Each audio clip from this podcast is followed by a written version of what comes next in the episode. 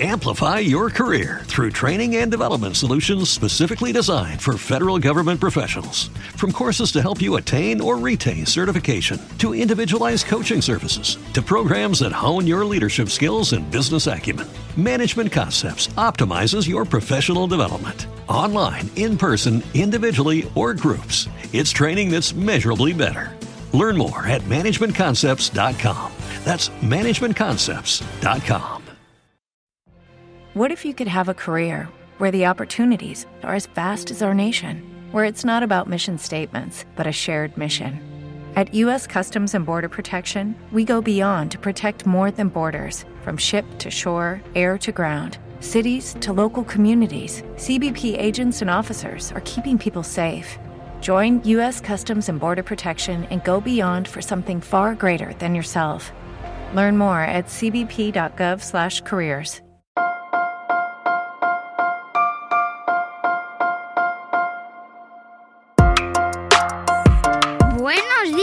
días, Madre Esfera. Buenos días, Madre Esfera, con Mónica de la Fuente. Una, tres, dos, uno. Y yo con estos. Buenos días, Madre Esfera, bienvenidos un día más a nuestro podcast y hoy con novedades, con nueva sección, con nuevo contenido y damos la bienvenida a un nuevo colaborador a nuestro espacio, me hace mucha ilusión. Nuestro amigo Sem de Y yo con estas barbas. Buenos días, Sem, ¿cómo estás? Muy buenos días, Mónica. Muy buenos días eh, y a la audiencia. Amigos y amigas en general.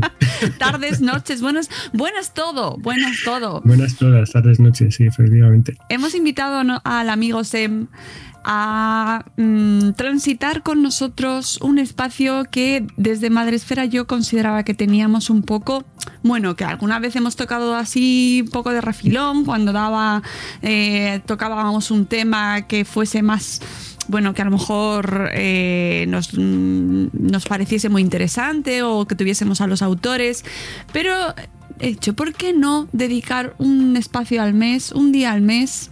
Como poco, ya veremos, mínimo un día al mes. Si vemos que hay muchísimas peticiones, sí, sí. pues oye, se amplía. Pero bueno, en principio para para ir cautos y saber que podremos llegar a nuestro objetivo, tendremos un día al mes dedicado a los cómics infantiles.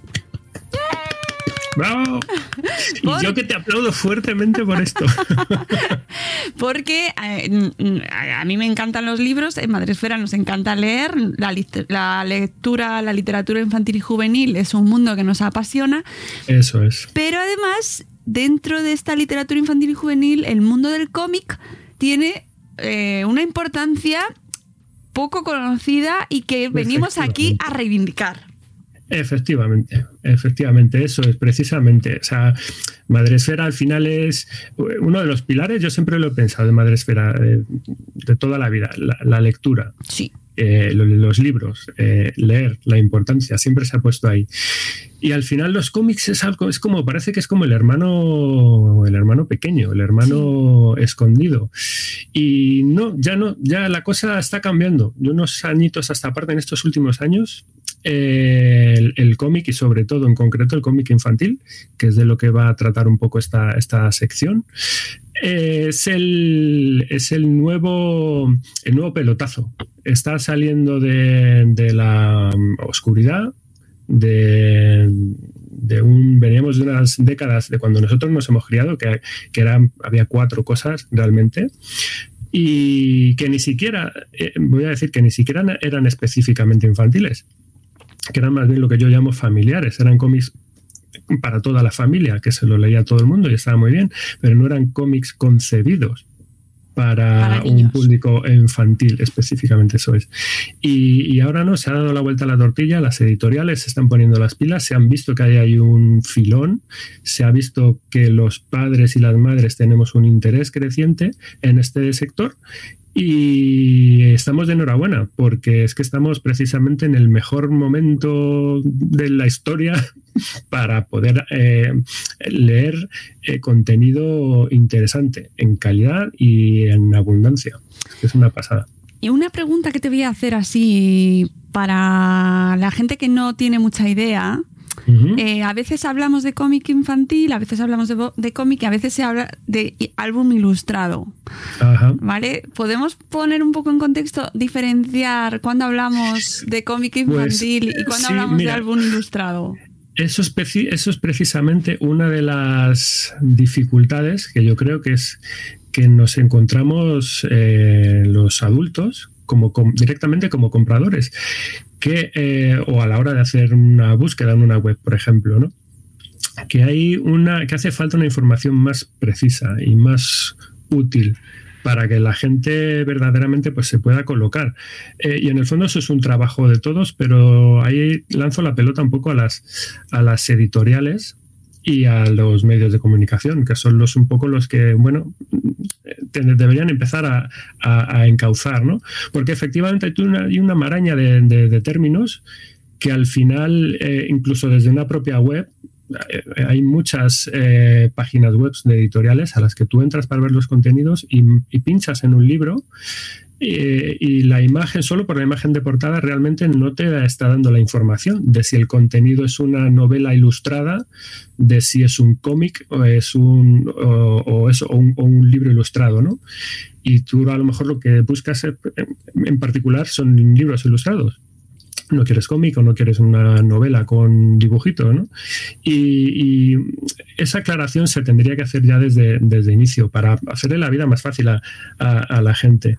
Pues em, es difícil también hacer una, eh, desde mi punto de vista, una selección de hasta dónde llega una cosa y hasta dónde llega otra en cuanto a definición, ¿no? Porque además son mundos que pasa un poco, yo siempre lo he dicho, como la pintura y el, y el, y el dibujo, por ejemplo, se integran. ¿Dónde está el límite entre una pintura y un dibujo?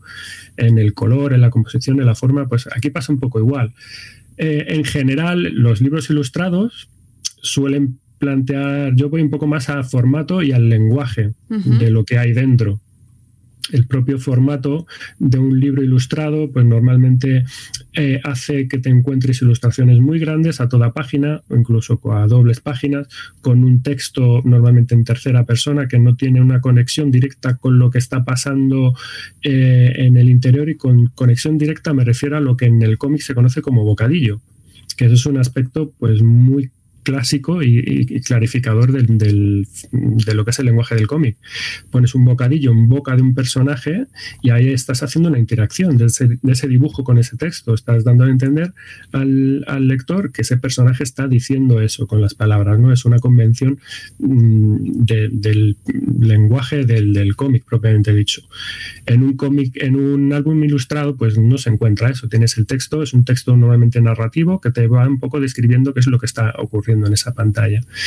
Y luego el otro gran eh, sesgo definitorio de, un cómic, pues suele ser el, precisamente la lectura en, viñetas, del desarrollo de la acción en viñetas, que es mucho más también em, claro y directo o reconocible en este caso, de un álbum ilustrado, que te va organizando además el sentido de la lectura es lo que es lo principal, ¿no? De una viñeta tienes que pasar a la siguiente y luego a la de más abajo y de nuevo a la siguiente con una lectura totalmente organizada. Al final, eh, un álbum ilustrado eh, tiene una lectura también más libre en ese sentido.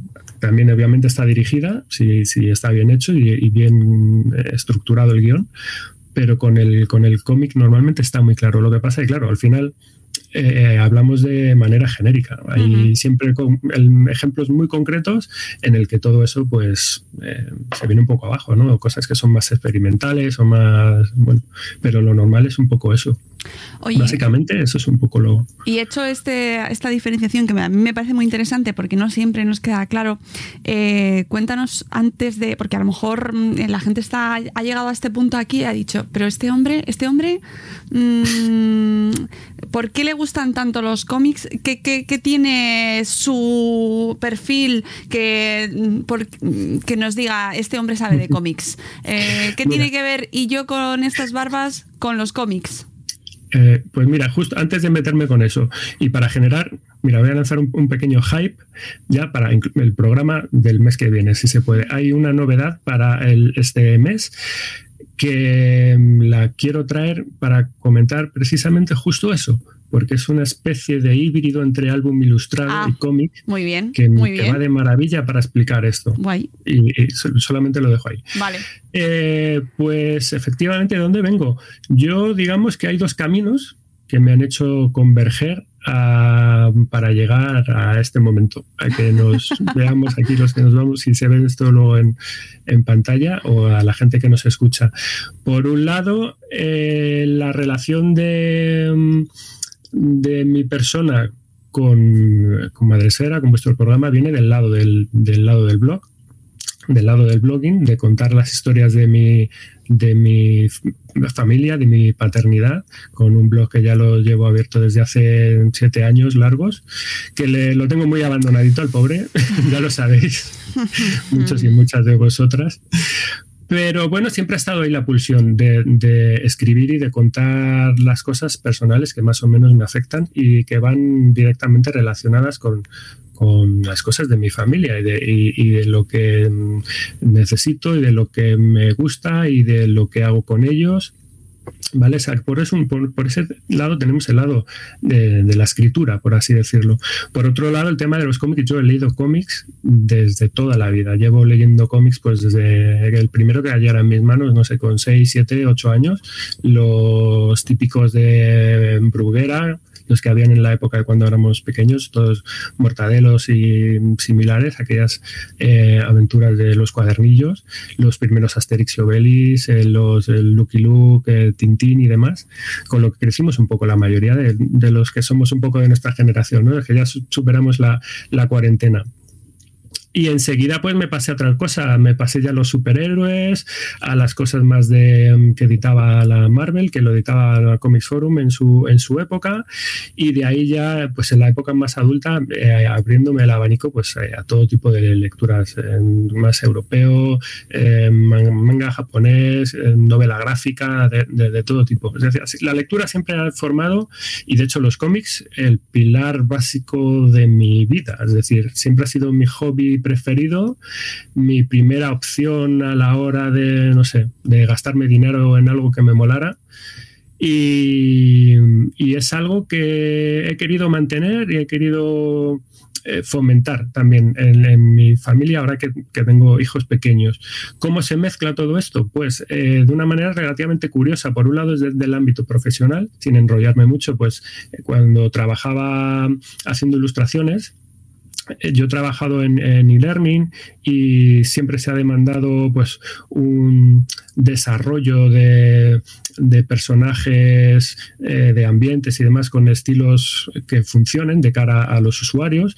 Y bueno, pues es una manera, mm, los cómics, de yo como profesional de la ilustración, de estar un poco eh, atento a lo que hay y buscando nuevas, nuevas cosas que ver. ¿no?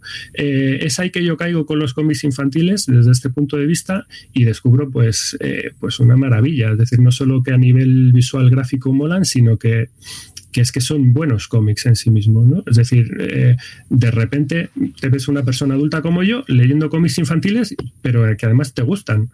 Es decir, no es una cosa de decir, ah, qué infantilada, no, es que, oye, son buenos cómics, me lo estoy pasando bien, me divierten, me parecen buenos a nivel gráfico, me parecen buenos a nivel guion, es decir, son buenos cómics. Y me, me parece que además es una primera idea que hay que dejar, que me gustaría dejar clara desde hoy, que los cómics infantiles hoy día hay mucha calidad eh, y es, un, es una puerta abierta para todo tipo de lectores, incluso a los adultos. Eso me, me, me Una me reivindicación total. reivindicación en toda regla. Sí, sí, sí. Absoluta. Los cómics Eh, son libros y además de mucha calidad. Efectivamente, iremos poniendo muchos ejemplos a lo largo de, los programas para que esto quede perfectamente claro. ¿Y qué me encuentro yo aquí? Que, que mi hija mm, la engancho, la estoy enganchando a leer. Mi hija tiene, la mayor tiene 7, 8 años, acaba de hacer ahora, y la he enganchado a leer a través de los cómics. Y, ahí es cuando ves que, realmente es una herramienta ya no solo lúdica, sino eh, súper útil para todo un montón de, bueno, para todos los valores positivos que, uno agarra con, la, con, la, lectura, ¿no? Hmm. Y, dices, pues eh, ya está, es decir, si estamos en el templo del cómic, que es mi rollo, pues venga, vamos a, procurar eh, alimentar esto y, dar salida a esta, a esta nueva historia, a esta nueva manera de aprender, de esta nueva manera de, de amar y de recoger la, el hábito de, leer y de disfrutar de, lo que, de lo que estás haciendo. Y en estos, son en estos últimos años, dos, tres años, que estoy ahí metiendo bien la cabeza en el mundillo del cómic infantil. Venía yo eh, también en esta última temporada de mi vida escribiendo reseñas en un portal de cómic de un eh, conocido nuestro, ¿verdad? Y, nada, pues digamos que este es el, paso ya. Bueno, ¿dónde estabas haciendo las reseñas para que? En golencomics.com.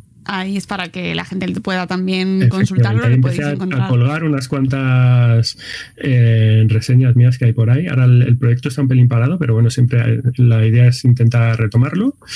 Y esto es continuar, continuar, investigar y investigar y disfrutar las dos cosas a la vez. Mm, sí, porque además, como bien decías antes, el sector ahora mismo está viviendo una época por lo menos así desde fuera, que luego, por supuesto, desde dentro pues tendrán sus cosas, pues como todo el mundo, ¿no? Y encima, con la crisis que estamos viviendo, ¿no? Con una pandemia, pues, mm, pues en fin, ¿qué podemos decir, ¿no? Que, que tendrá de todo, pero que eh, al menos a nivel de comunicación, de, difusión, de visibilidad, eh, de títulos publicados, de interés, yo creo que vivimos una época bastante interesante. Sin duda. Y que tenemos títulos y novedades. Sin duda, Esto, el, mayor ejemplo que lo podemos ver todos y todas eh, como padres es que hoy en día tú te acercas a, un, a lo que son los el comercio generalista. ¿Vale? El cómic, y no ya solo el cómic infantil, el cómic en general, pero el cómic infantil también en concreto, ha salido de las eh, librerías, de las tiendas especializadas, y, lo encontramos en las tiendas generalistas. Tú vas al, a Carrefour y en el perfil de librería tienes ya toda una sección destinada a cómic y eh, infantil, adulto y demás. O sea, es decir, lo que hace muy poco tiempo parecía impensable pues ha pegado un boom, porque las editoriales se están dando cuenta de esto y, lo están sacando para que la gente lo, vea. ni siquiera solo es el cómic, la literatura infantil y juvenil también tiene esa misma eh, evolución en estos últimos años, con un mogollón de series nuevas que están, que están muy bien, cada vez hay más eh, escritores escribiendo. Bueno, el último programa que tuvisteis en la fundación con hematocrítico es el, mejor ejemplo, ¿no? De cómo todo este tema del infantil y juvenil a nivel eh, editorial está despegando, está pues es, el pelotazo editorial de estos últimos años. Y además, mm, recordando ese programa, se estaba justo en ese momento, no sé si se habrá terminado ya, o se estaba haciendo un máster precisamente sobre escritura eh, infantil y juvenil, ¿no? Para dedicarse a ello, de especialización. Es decir, que, que tiene mucho interés, que tiene mucha demanda y que se ve como un sector en auge, ¿no? Así que aquí venimos nosotros con esta sección nueva y yo con estos cómics, ¿vale? a contaros, amigos, amigas, qué podéis encontraros, qué lanzamientos os vais a encontrar pues en, eh, estos meses, ¿no? En los pues septiembre, octubre, un poquito vamos a ir recogiendo lo que va saliendo y es. iremos, iremos colaborando con todas las editoriales que vayamos encontrando por nuestro camino y que mm, nosotros encantados de dar salida, difusión a un montón de trabajo que se está haciendo maravilloso. Y algo que decías ahora mismo, no quiero que se me olvide de que hay series y contenido infantil y juvenil ahora cada vez más eh, que, es un público muy jugoso. Por favor, y esto, esto es un paréntesis que quiero hacer aquí un momento. Hay contenido buenísimo para niños, buenísimo, para niños y para niñas, ¿vale? Buenísimo. Se hace contenido maravilloso. Respetemos las edades, respetemos las edades.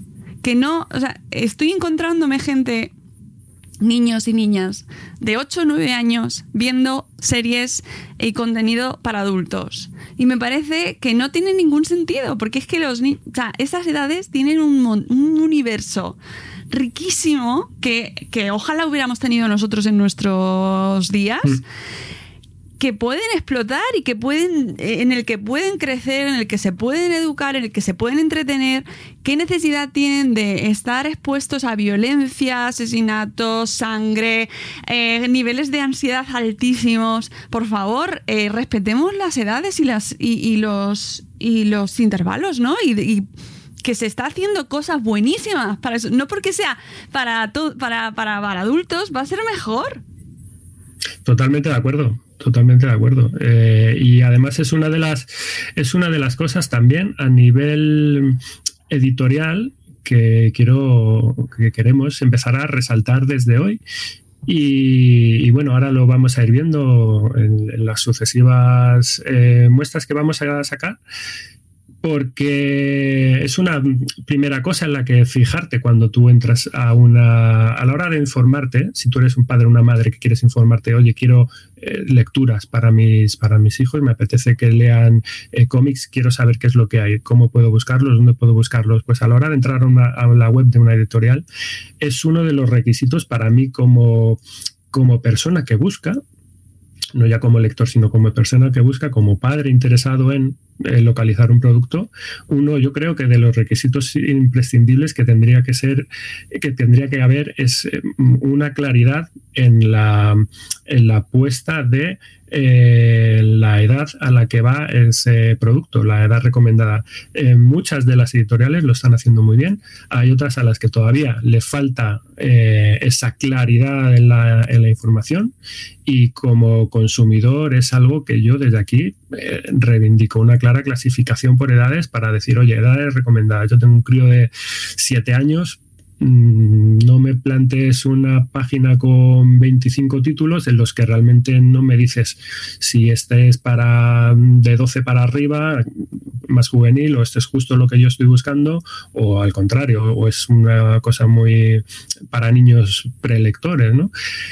También estas cosas yo entiendo que son muy subjetivas, por eso siempre sí, hay que jugar con una horquilla, porque sí. al final depende de cada individuo, de cómo eh, vaya de nivel lector cada, cada niño, cada niña, porque hay muchos niños que con 8 que te leen de maravilla y otros que con 8 no leen todavía, vamos, ni la ni la lista de la compra, porque no, por lo que sea, ¿no? Así que al final, bueno, pues es una horquilla en lo que tienes que jugar, pero hay, pero hay elementos que son muy claros.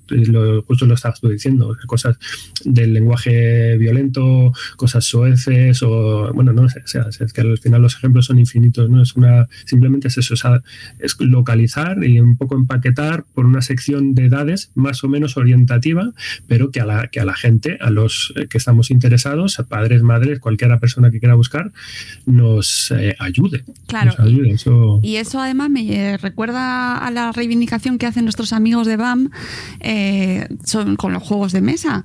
De por favor, no saltéis las edades. No porque queráis que vuestros hijos jueguen a las versiones eh, senior de los juegos, no van a ser ni más listos, ni van a entenderme. O sea, no eh, las versiones se respetan, las edades se respetan porque están creadas para esas edades, para potenciar las capacidades en esas edades o para que se lo pasen bien en esas edades. Porque mm, si te vas un poquito más para allá y te lo saltas, es probable que el niño o la niña no se entere o no juegue bien o se frustre, etcétera. Esto lo dice muy bien la gente de BAM y aquí también entiendo que... Aplauso para ellos. Claro, y que creo que tienen toda la razón y que aquí pasa exactamente lo mismo, que por saltarnos eh, fases y etapas no les hacemos ningún favor.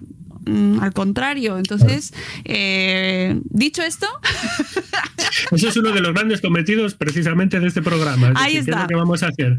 Traer a los padres y a las madres y a la gente, tías, abuelas, eh, eh, interesados en el mundo del cómic, eh, lo que está claro, saliendo en el mercado, lo que se mueve, qué es lo que hay. Quiere que queremos que lo sepan, que conozcan qué es, qué es lo que hay.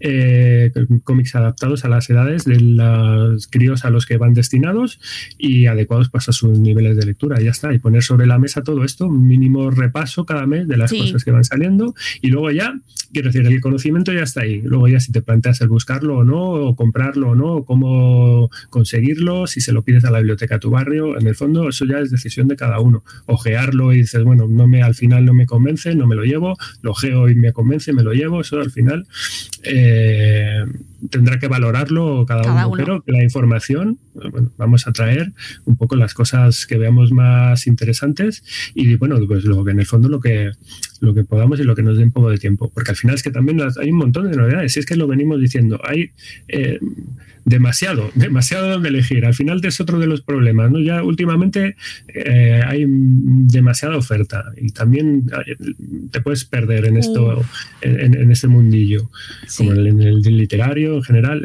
Eh, ahí vamos a acotar un poco, mostramos a la gente cosas que hay y, y damos este pequeño Claro. servicio. Hemos cerrado ahí, hemos puesto el tope en tiempo, espacio, lo que, lo que tenemos, las novedades que nos han llegado, lo que tenemos a nuestro alcance, las editoriales que, con las que hemos podido trabajar hasta ahora y, bueno, pues eh, hemos puesto un número, pero podría ser infinitas. Así Poco que, a poco. claro, claro, claro. Eh, os dejaremos los enlaces y toda la información en la descripción del programa Eso es. para que luego tengáis los links para que podáis eh, encontrarlos de un vistazo. Pero vamos allá con la, eh, con la selección de este primer episodio, Sem. ¿Con qué empezamos? Venga. Muy bien.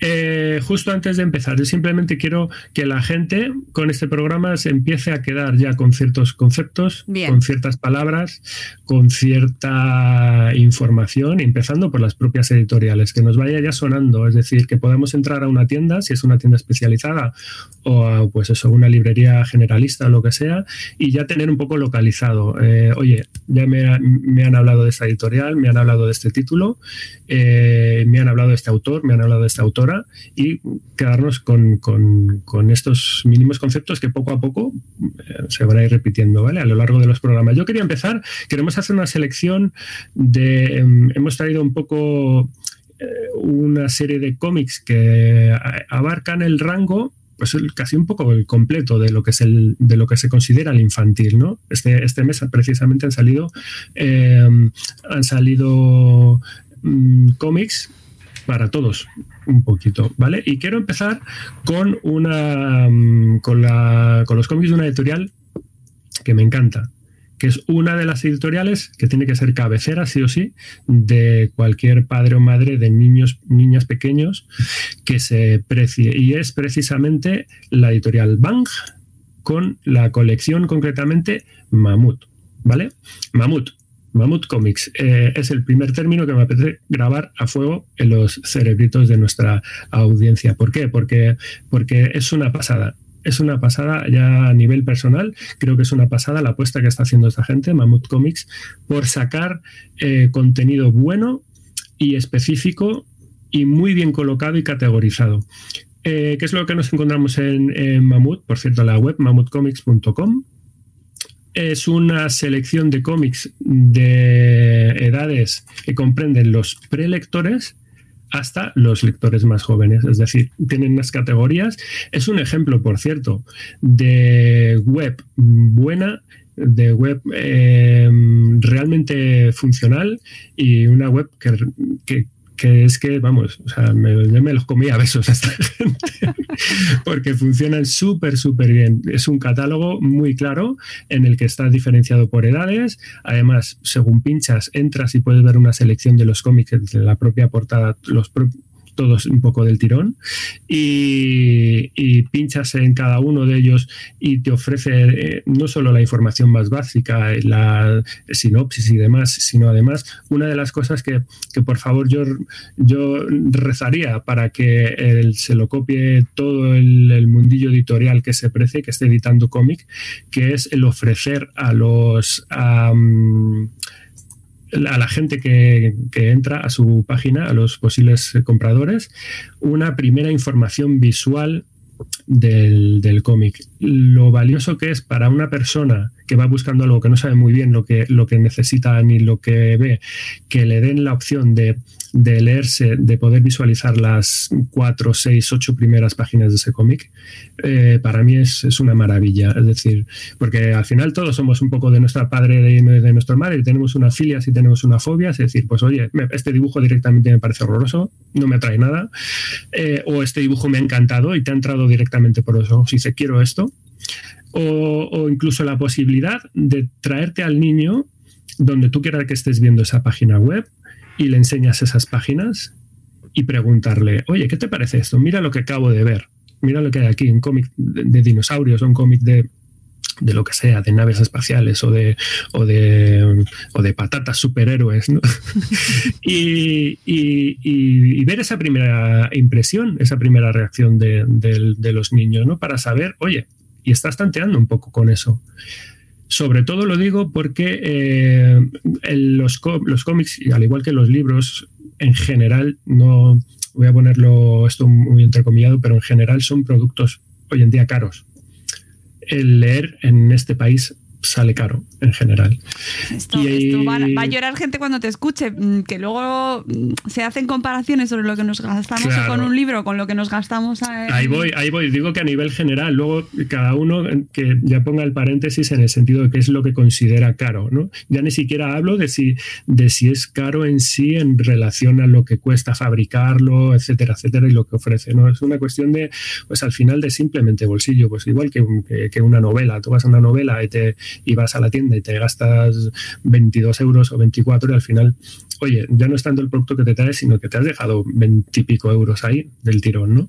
Pues con los cómics pasa algo parecido, es decir, al final es una eh, es un gasto que tienes que hacer y, oye, tienes que mirar un poco por qué es lo que estás comprando, ¿no? Esa, esa inversión que tú estás haciendo, que lo haces con la mejor de las intenciones, eh, y, lo que tú te quieres llevar a casa es algo que, que, sirva, es algo que guste, es algo que dices, oye, pues si puedo acertar con algo que sé que le, mínimamente le va a gustar a mi hijo, mejor, o sea, adelante con ello, ¿no?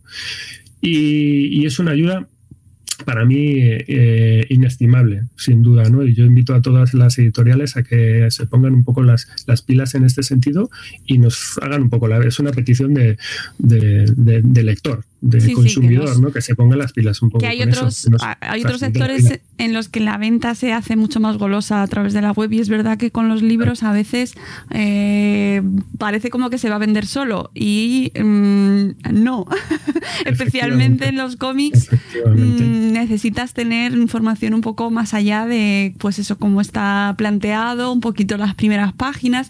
Aquí damos ideas para poner la, golosina ahí lo delante. lanzamos, efectivamente. Hay, hay que decir lo que estaba diciendo, que hay muchas editoriales que lo están haciendo muy bien y que son un ejemplo y dices, oye, así sí, así da gusto. Yo, o sea, eh, a tope con esta gente, ¿no? Y, y, Mamut, en el caso de esa editorial, pues es un grandísimo ejemplo de, de hacer las cosas bien, ¿no?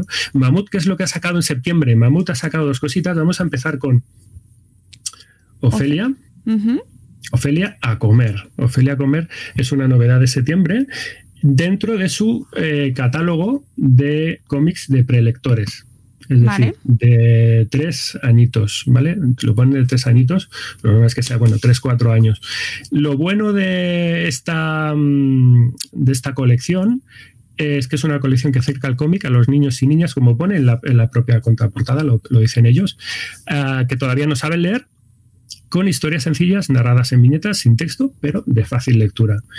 ¿Qué, mm, qué es lo que tiene mm, Ofelia? Bueno, Ofelia nos encontramos que es una niña eh, que vive en el, eh, en la época de las cavernas, es una niña cavernícola no sé si es cómodo eh, que vaya yo aquí enseñando pasando algunas páginas, pero bueno, al final bueno, en el formato audio. En formato audio, sí que no, se va a notar, al final nos lo estás contando y quien quiera puede verlo luego en, en nuestro canal de YouTube, así que la, están los dos formatos. La idea, yo con lo que me gustaría que os quedáis es que al terminar este programa, pues vayáis a mamutcomics.com y miréis. Claro. Al final es información que es lo que queremos daros, ¿no? Pues es una niña cavernícola que vive con su padre, con su madre, en su, su mascota, en su casa. Y la cosa comienza pues que aparece papá con una bandeja de comida y se la planta en, la mesa, van a cenar o lo que sea lo destapa y hay aquí un batiburrillo de, de, carne y de, carnaza y de, y de, cosas, ¿no? Y la niña es como que, que no, o sea, ¿qué me estás contando? No, el, totalmente rechazo. Y el padre, pero bueno, si eso está, está recién casado, eh, cazado, está eh, súper rico, lo acabo de guisar, está calentito y demás. Y la niña, nada, totalmente eh, reacia a comerlo, ¿no? ¿Por qué? Porque, bueno, pues la niña no quiere hablar de, no quiere ir a hablar de comer animales, porque para ella los animales son otra cosa, es como sus mascotas, son sus amigos, los quiere y los adora y demás. Y ahí es donde ya tienes el lío, ¿no? El, el, el padre se, de, se devana los sesos por explicar a la niña que es lo que, que, eso es lo que siempre se ha comido, que siempre se ha comido así, que los, las personas cazan animales para comérselos y que, bueno, pues que, que es lo que hay. Y la niña, a su vez, no, le quiere presentar alternativas. Eh, va a buscar verdura, va a buscar fruta, se lo pone delante del padre y el padre dice que, que tampoco. Total, que se enfurruñan el uno con el otro, no dan ninguno el brazo a torcer y, y, y se enfadan. De hecho, el enfado les, les dura tanto, no, no, se les calma los cinco minutos, ¿no? que, que ambos, por su lado, se empiezan a preocupar, es decir, uy, igual me he pasado. Y se nota porque piensan, se ponen un poco la piel del otro y dice, venga, voy a congraciarme con mi padre. La niña piensa, voy a cazar algo, algunos bichos y los voy a cocinar para dárselo a mi papá, para que vea que, que sus palabras han calado. Y el padre hace lo opuesto. El padre dice, venga, bueno, voy a intentar comprender a mi hija, me voy a buscar verduras y cosas para preparar y se lo voy a preparar con, con, todo mi amor. ¿Y qué ocurre? Que ambos se dan cuenta que el mundo exterior cada uno sale por su lado y se dan cuenta que el mundo exterior no es como ellos eh, lo pensaban. Controlan ellos una parcela, pero la otra parcela opuesta, pues, pues el mundo es eh, de fuera está es un mundo duro. El mundo de las de las cavernas es, es duro. ¿no? El padre se encuentra con situaciones eh, duras, hay unos conejos defendiendo sus, territorio. sus zanahorias que efectivamente que le quieren moler a palos, a la niña casi se la come un rinoceronte. Es decir, sí, sufren ahí toda una serie de peripecias y al final eh, llegan a la conclusión de que, um, bueno, tienen que hacer, acercar posturas, sí o sí, ¿no? No queda sino entenderse y cooperar y todo termina de una bonita manera, ¿no? A mí es un cómic que me ha gustado mucho. Realmente es un cómic muy chulo, visualmente súper, súper bonito. Uh, y lo interesante de este TVO es que da pie a, tratar precisamente temas interesantes con los críos. El principal eh, es el del tema de la alimentación. ¿Vale? También es el tema de relacionarse entre sí, entre las personas. El tema del esfuerzo, el esfuerzo que lleva conseguir una cosa. Uh, la importancia del diálogo, la importancia de, llegar a acuerdos. Hay muchas maneras, yo creo, de meterle mano a, a este TV. Me parece súper interesante en ese, en ese sentido. Mi hijo se lo ha leído, le ha gustado un montón. Claro que también él, él, está ahora muy on fire con el tema de dinosaurios y Ah, bichos grandes claro. y demás. Buena O sea, claro, le, excusa. presentas un, le presentas un cocodrilo gigante intentándose comer a un crío y pues el entusiasmo no Entra. parte de risa Claro. entra, entra perfectamente. Y, y principalmente es esto, ¿no? Yo creo que, que lo que interesa es eh, abordar, según se ve la situación, eh, este tipo de cosas de la manera más natural posible. Eh, hay una cosa que quiero decir con la lectura de estos, de estos cómics. ¿Cómo se leen estos cómics? Los cómics, de hecho, es una especie de evolución, yo diría. Eh, son el trampolín perfecto para los niños. Vamos a poner aquí está un poco cuñita educativa Para ese paso, obviamente para aficionarles a, a introducirles al tema de la lectura, pero además eh, que sirve como un nexo, un puente perfecto entre la literatura ilustrada, que es lo que los niños muy pequeños están acostumbrados desde que tienen pues un añito, les vamos leyendo cosas, ¿no? El Mm. pollo Pepe o no sé, la literatura infantil variada, ¿vale? Padres y madres del mundo sabéis de lo que hablo. Pues, eh, claro, ¿cómo enlazas eso, una cosa con otra? Es un poco lo que venía yo hablando antes. Un libro ilustrado, bueno, añádele un sentido de lectura diferente, añádele una historia más hilada y tendrás ahí un cómic. Eh, y precisamente lo interesante es, bueno, mantener las experiencias lectoras que vienes teniendo con tus niños más pequeños previamente, como hacemos con los niños pequeños con dos y con tres años, les leemos juntos, leemos, cogemos los libros y leemos con ellos. Buscamos siempre un hueco, pues antes de dormir o por la tarde para relajarles, antes del baño, lo que sea, ¿no? Y te pones con ellos, el niño al lado, abrís vuestro libro eh, ilustrado y vais leyendo. Pues con esto es exactamente igual. Simplemente la única salvedad que hay que hacer para acostumbrarles al sentido de la lectura es lo, que yo hago es acompañarle con el dedito para que se fijen viñeta a viñeta, por así decirlo. Empezamos esta página por arriba del todo a la izquierda y pones el dedito y luego pasas aquí al lado y luego pasas aquí y luego pasas abajo. Y así digamos que con el dedo vas enfocando al crío a que siga ser de lectura. Porque claro, tú abres una página entera y los niños están acostumbrados a, el, a la globalidad del formato. Y tú puedes abrir una página y se van directamente a lo mejor ponen en el, el, ojo a la página opuesta a la parte de abajo. Es decir oye no no que y les estás leyendo algo y si no les indicas mm. no hay una conexión directa sí es otro mecanismo estás, claro narrando con lo que ellos están viendo. Tienes oye mira pon, pon la mirada aquí donde tengo yo el dedito que el dibujo se corresponde con lo que yo te estoy narrando, ¿no? Y así al final, bueno, pues es una lectura compartida que es un poco el inicio de cómo va el crío a ir acostumbrándose a ese sentido de lectura de izquierda a derecha, de arriba a abajo que, que, tenemos. Y a la vez, bueno, pues puedes seguir con las mismas, con las mismas, eh, eh, haciendo las mismas cosas que venías cuando leías libros ilustrados. Puedes comentar, puedes pararte a lo mejor a mitad de la página y hacer un paréntesis en la narración y soltarle alguna pregunta eh, y preguntarle qué, qué, le está pareciendo, que oye, pues mira, oye, esa lagartija, ¿qué, qué olor más verde? ¿Tú crees que las lagartijas tienen ese color verde o tienen otro color?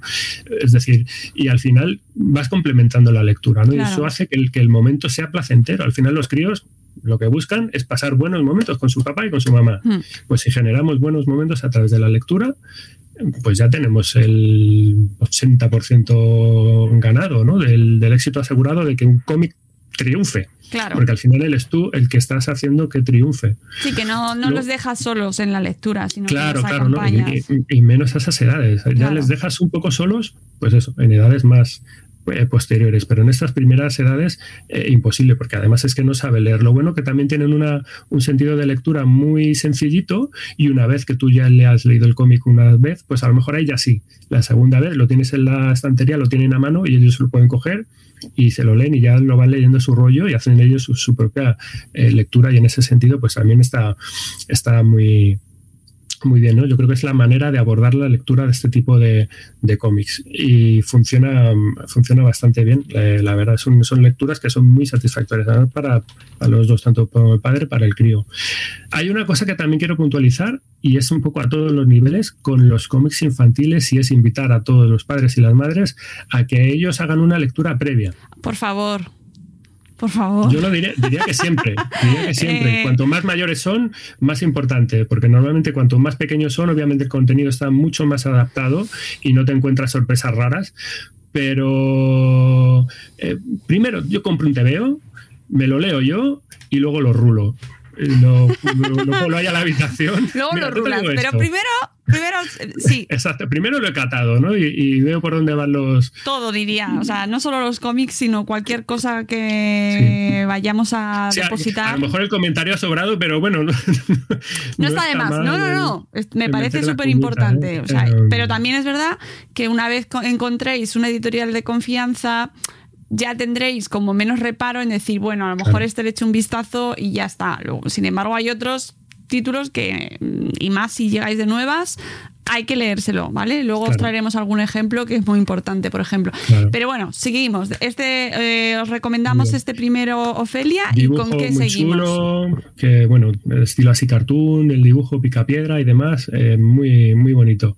Seguimos con um, Kuma Orso y Mía. Es de la misma editorial, los dos son de, de Bank, de Mamut, y en este caso este ya es un más 6, es de lectores para 6 años a más, ¿vale? Primeros lectores también. Y um, aquí ya tenemos un cómic con su texto. No he dicho antes con relación a, al anterior, eh, bueno, que me gustaría introducirlo siempre que puedo, ¿no? Eh, el guion y el dibujo pues está a cargo de Maxi Luccini, que en este caso, bueno, pues es parte del staff de, de Mamut. Y bueno, es una edición en cartoné, está bien hecha, 40 páginas, 13 euritos, ¿vale? Eh, por otro lado, Kuma Orso y Mía. Mm, Luana Vergari al guion y Yumi Maeno al dibujo. Edición en rústica, finito, ¿vale? 48 páginas, 10 euros también. Bueno, ¿de qué va esto? Pues Kuma Orso es una historia de. No es eh, del género Funny Animals, eh, que es un género bueno que ha habido de toda la vida, que es- son, los géneros del género de cómic eh, y de historieta protagonizado por animales.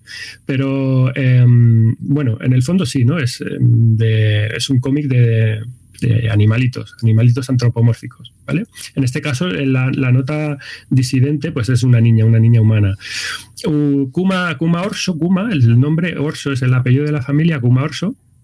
Pues es un pequeño oso que vive en su casa también con su familia, igual que el cómic anterior. Su mamá osa, eh, su papá oso, que trabajan los dos.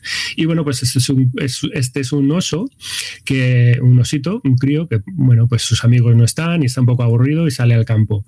Y se encuentra con una niña, con una niña humana. Es una sorpresa porque en el sitio donde ellos viven, en el valle donde viven, no hay humanos, no pasan los humanos, los humanos no van allí, está prohibido, o bueno, el caso es que no, que- no pasan. Y bueno, pues se hacen amigos. Se hacen amigos, eh, hay alguna que otra trastada por ahí, y bueno, cuando el padre, cuando el oso le quiere presentar a la niña al padre, resulta que, el- que la niña desaparece. Es como, ¿dónde está la niña? Ha volado.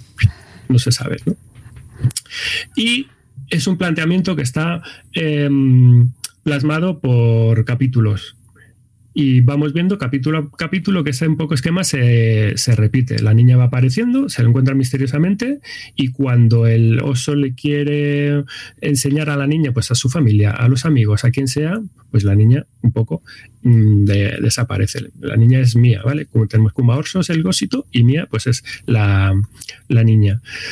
Y bueno, cosas a comentar. En este, en este cómic, si antes nos hemos em, centrado a lo mejor en, la alimentación como un nexo, el hilo conductor, el hilo conductor en este cómic es la amistad pura, pura y dura, ¿no? Es el eje central, el concepto principal de- del cómic. Y me gusta mucho la ambigüedad del personaje de la niña, porque por un lado, no sabes, juegan mucho a esto, a que si es una amiga imaginaria, por un lado, o es una amiga o es una niña realmente que existe de verdad y tiene esta habilidad ninja de en el momento en el que el crío se lo va a presentar a alguien, la niña desaparece por arte de magia. Que en el fondo tú lo que estás viendo, lo que, lo que interpretas es que es una, es una niña, es una niña imaginaria, es una amiga imaginaria que se ha hecho el, el, el oso, este crío, cuando estaba aburrido y ya está. Pero sin embargo, luego hay situaciones que es un poco como los poltergeists, es decir, oye, aquí ha habido, ha pasado cosas que son reales. Entras a por un, te piden un trozo de, de pastel, vas a la cocina y el pastel ha desaparecido, solo quedan las migas y bueno, pues o estamos a- o frente a un el club de la lucha, un desdoble de personalidad o- o- o es decir, que, que mola mucho esa ambigüedad, ¿no? Me, me gusta mucho que, que no sé, que la, que la respuesta te la, bueno, te la interpretes tú a tu gusto. Es decir, tampoco tienen por qué darte las respuestas a todo. Puedes creer que es un amigo imaginario o puedes creer que la niña tiene una habilidad especial para salir zumbando, ¿no? Y luego, por otro lado, tiene muchos valores positivos esta, este personaje y mm, que, en ese sentido mola porque es un personaje con mucho optimismo, que tiene un, que tiene un humor, tiene buen rollo, tiene seguridad en, sí misma y también sabe transmitírselo eso al amigo, ¿no? que es como un poco, a lo mejor un poco más retraído, pero que a la vez esta niña también es un trasto, que se mete en líos ella, que le mete en líos a él, es decir, ahí va un poco el, la, coña del, del álbum. Son eh, cinco capítulos de ocho páginas cada capítulo, lo cual también está muy bien esta, esta, estructura porque permite al crío, si son niños pequeños, pues oye, te lees un capitulito y ya está, y te acuestas y si consigues con el siguiente al otro día o al otro día, no son cómics tampoco para leer si no quieres del tirón, precisamente es un poco, dejas la lectura donde quieres y bueno, pues ocho páginas está, está muy bien, es el ratito de lectura. En caso de en mi casa, pues más o menos lo, lo solemos hacer así, porque si no le dejamos se pueden tirar hasta las mil. Ellos leen antes de acostarse y pues mira, pues es una especie de marco, un capitulito y ya está. Y te duermes y a la cama. Y en ese sentido, pues, pues funciona, funciona bastante bien. Y bueno, respecto al dibujo, pues es muy sencillito para mi gusto demasiado a veces, ¿vale? Yo creo que el dibujo no es el punto fuerte de, este cómic, es funcional y funciona bien, pero bueno, tampoco va mucho más allá, ¿no? Y, sin embargo, bueno, el, guion, la historia es lo que realmente llama un poco más la atención. Mm, en cuanto a la edición eh, y los detalles, pues bueno, como son un poco estos cómics, poco texto, viñetas grandes, todo letra, en este caso minúscula, algo pequeñas para mi gusto, para, para ser una lectura para seis años, pero bueno, se sigue leyendo bien, se lee bien.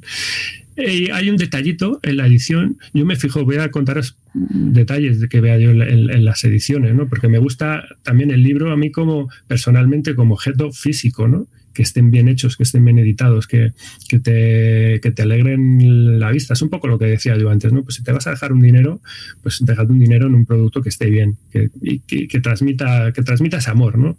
Eh, al, al, que lo está comprando para que a su vez ese amor se vuelque en la persona que lo está leyendo. Eh, y alimentar un poco esta, esta cadena. ¿no? Eh, precisamente es una, es una nota en la contraportada que pone soy un libro libre de plástico, gracias por no pegarme etiqueta.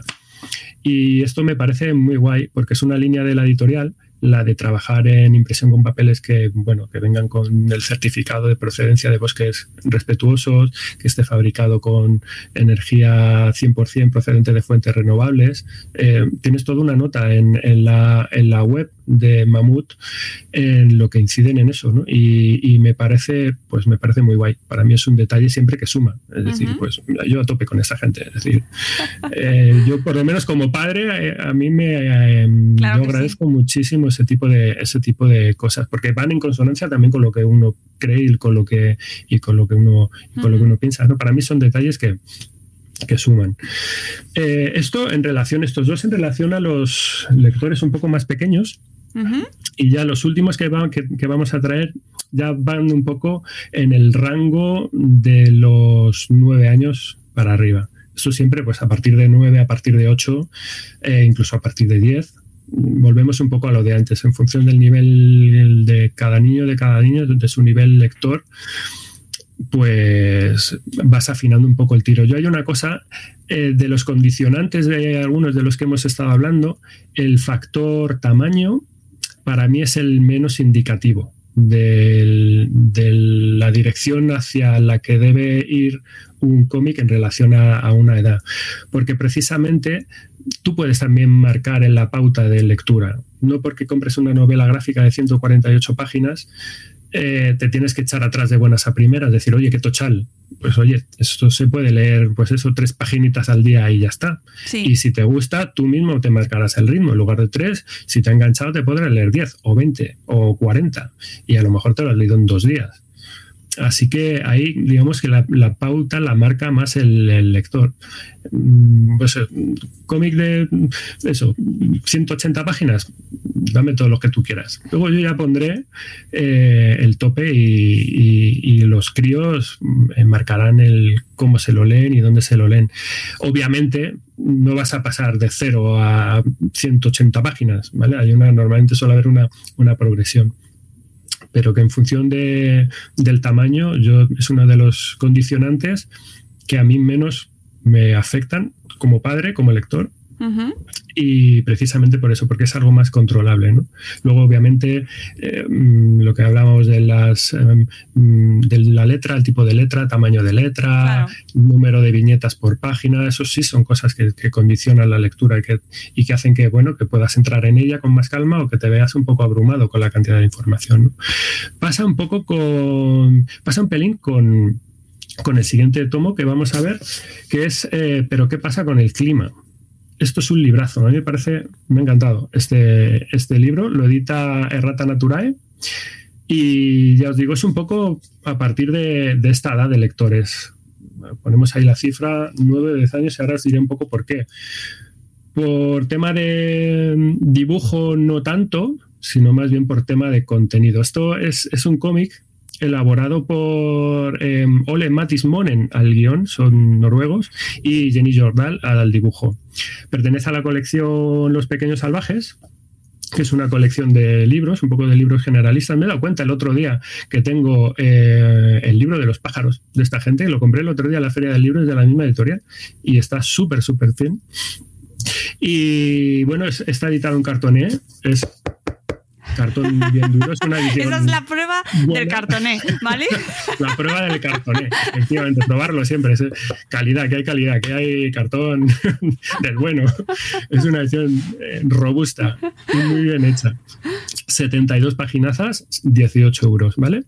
Sinopsis de qué va, eh, pero qué pasa con el clima. Pues básicamente es un cómic, es este cómic es un repaso en formato lúdico, obviamente, a la problemática de la crisis climática global. Mm. ¿Vale? Aquí nos encontramos con dos protagonistas, de hecho, son los propios autores, eh, este, el hombre y la mujer, son el guionista representándose a sí mismo y la dibujante representándose a, a sí misma, que son los que nos van a narrar todo esto, ¿no?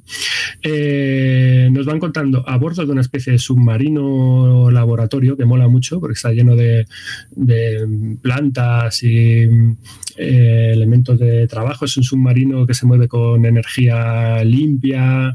Eh, bueno, muy chulo, ¿no? Además puede viajar en el tiempo. En fin, es, el, es un poco el, el, DeLorean que se han montado para conducirnos a través de, toda la situación de la, de la, historia. ¿no? Y lo que ocurre es que, pues, por medio de este viaje, con este um, submarino, a lo largo de todo el libro, nos están llevando a sitios, nos adentran en, en, ecosistemas muy diferentes, ¿no? Y nos van explicando qué es lo que le está ocurriendo a nuestro planeta y por qué. Básicamente son las dos cosas. ¿Qué ocurre y por qué ocurre? ¿De dónde vienen las cosas que están pasando hoy en día con todo esto del cambio climático? Nos van mostrando diferentes situaciones mm, y van hilando las explicaciones pues una con otra, que es lo que empiezan con una, empiezan por ejemplo con los, con, los corales que están ocurriendo con los corales del mar y lo van hilando con el efecto invernadero, lo van hilando hacia cómo trabaja el, el CO2, lo van hilando con la acidez de los mares, en qué afecta a las diferentes especies animales que si las extinciones, que las extinciones, quiero decir, los incendios, las lluvias torrenciales, el deshielo, incluso te habla un poquito, te va dejando caer los cambios sociales que se va viviendo a nivel humano, ¿no? El desplazamiento de personas que va a haber por las sequías, etcétera, etcétera, ¿no? Eh, y luego el final del libro, pues está un poco a, lo interesante, que es aportar soluciones para poder afrontar todos esos cambios. Sí, que no nos dejan con el desasosiego. Claro, claro efectivamente. No, solo es eh, por hablar mal, os cuento aquí toda la mierda. Bueno, es que esta cosa. efectivamente, claro, pues es, de lo que se trata. Este libro justamente es eso, no, no, esconde lo que hay de ninguna manera, ¿no? Y, y, te ponen esos ejemplos como te podrían haber puesto Hmm. Mm, no sé cuántos más diferentes, ¿no? Por, por, afrontar un, por hacer como un hilo conductor, ¿no? Eh, para mí eh, es un es un super libro, ¿vale? Me, ha encantado, me ha gustado mucho. Eh, es un impulso a la idea del piensa globalmente y actúa localmente. Y bueno, te ofrece la idea de que trabajar eh, o al final eso, te quedas un poco con la idea de que trabajar mucha gente unida, concienciada y comprometida, sí que se pueden cambiar las cosas, sí que se deben cambiar las cosas, no es el camino a seguir. Una persona no puede hacer nada y casi ni siquiera a nivel político, ¿no? Pero con, con compromiso, haciendo las cosas bien, supuestamente bien, Mm. pues es como podremos afrontar esto. Es decir, ya, ya te planta que, a ver, los cambios ya están aquí. Ya no es una cuestión de, de pararlo, sino de, oye, pues que la cosa no vaya más, cómo encauzar para que podamos reconducir esta, un poco esta situación, ¿no? Haciendo un- una gestión consciente de los recursos y, y- y, bueno, poniéndole un poco de interés y de sentido común a, a- a- a la- a nuestra vida, ¿no? Y bueno, básicamente por eso es un cómic eh, al 110% educativo, ¿vale? Bien, es un cómic de esos clasificados en los géneros. Si buscas un cómic educativo, pues aquí, número uno. Tienes el ejemplo eh, perfecto, ¿no? Es su misión, ¿no? Es una, básicamente es una clase acelerada y magistral de ciencias naturales y de ciencias sociales, un poquito junto. Pero bueno, y luego también tiene sus puntillos de humor, es decir, que no es, no es un...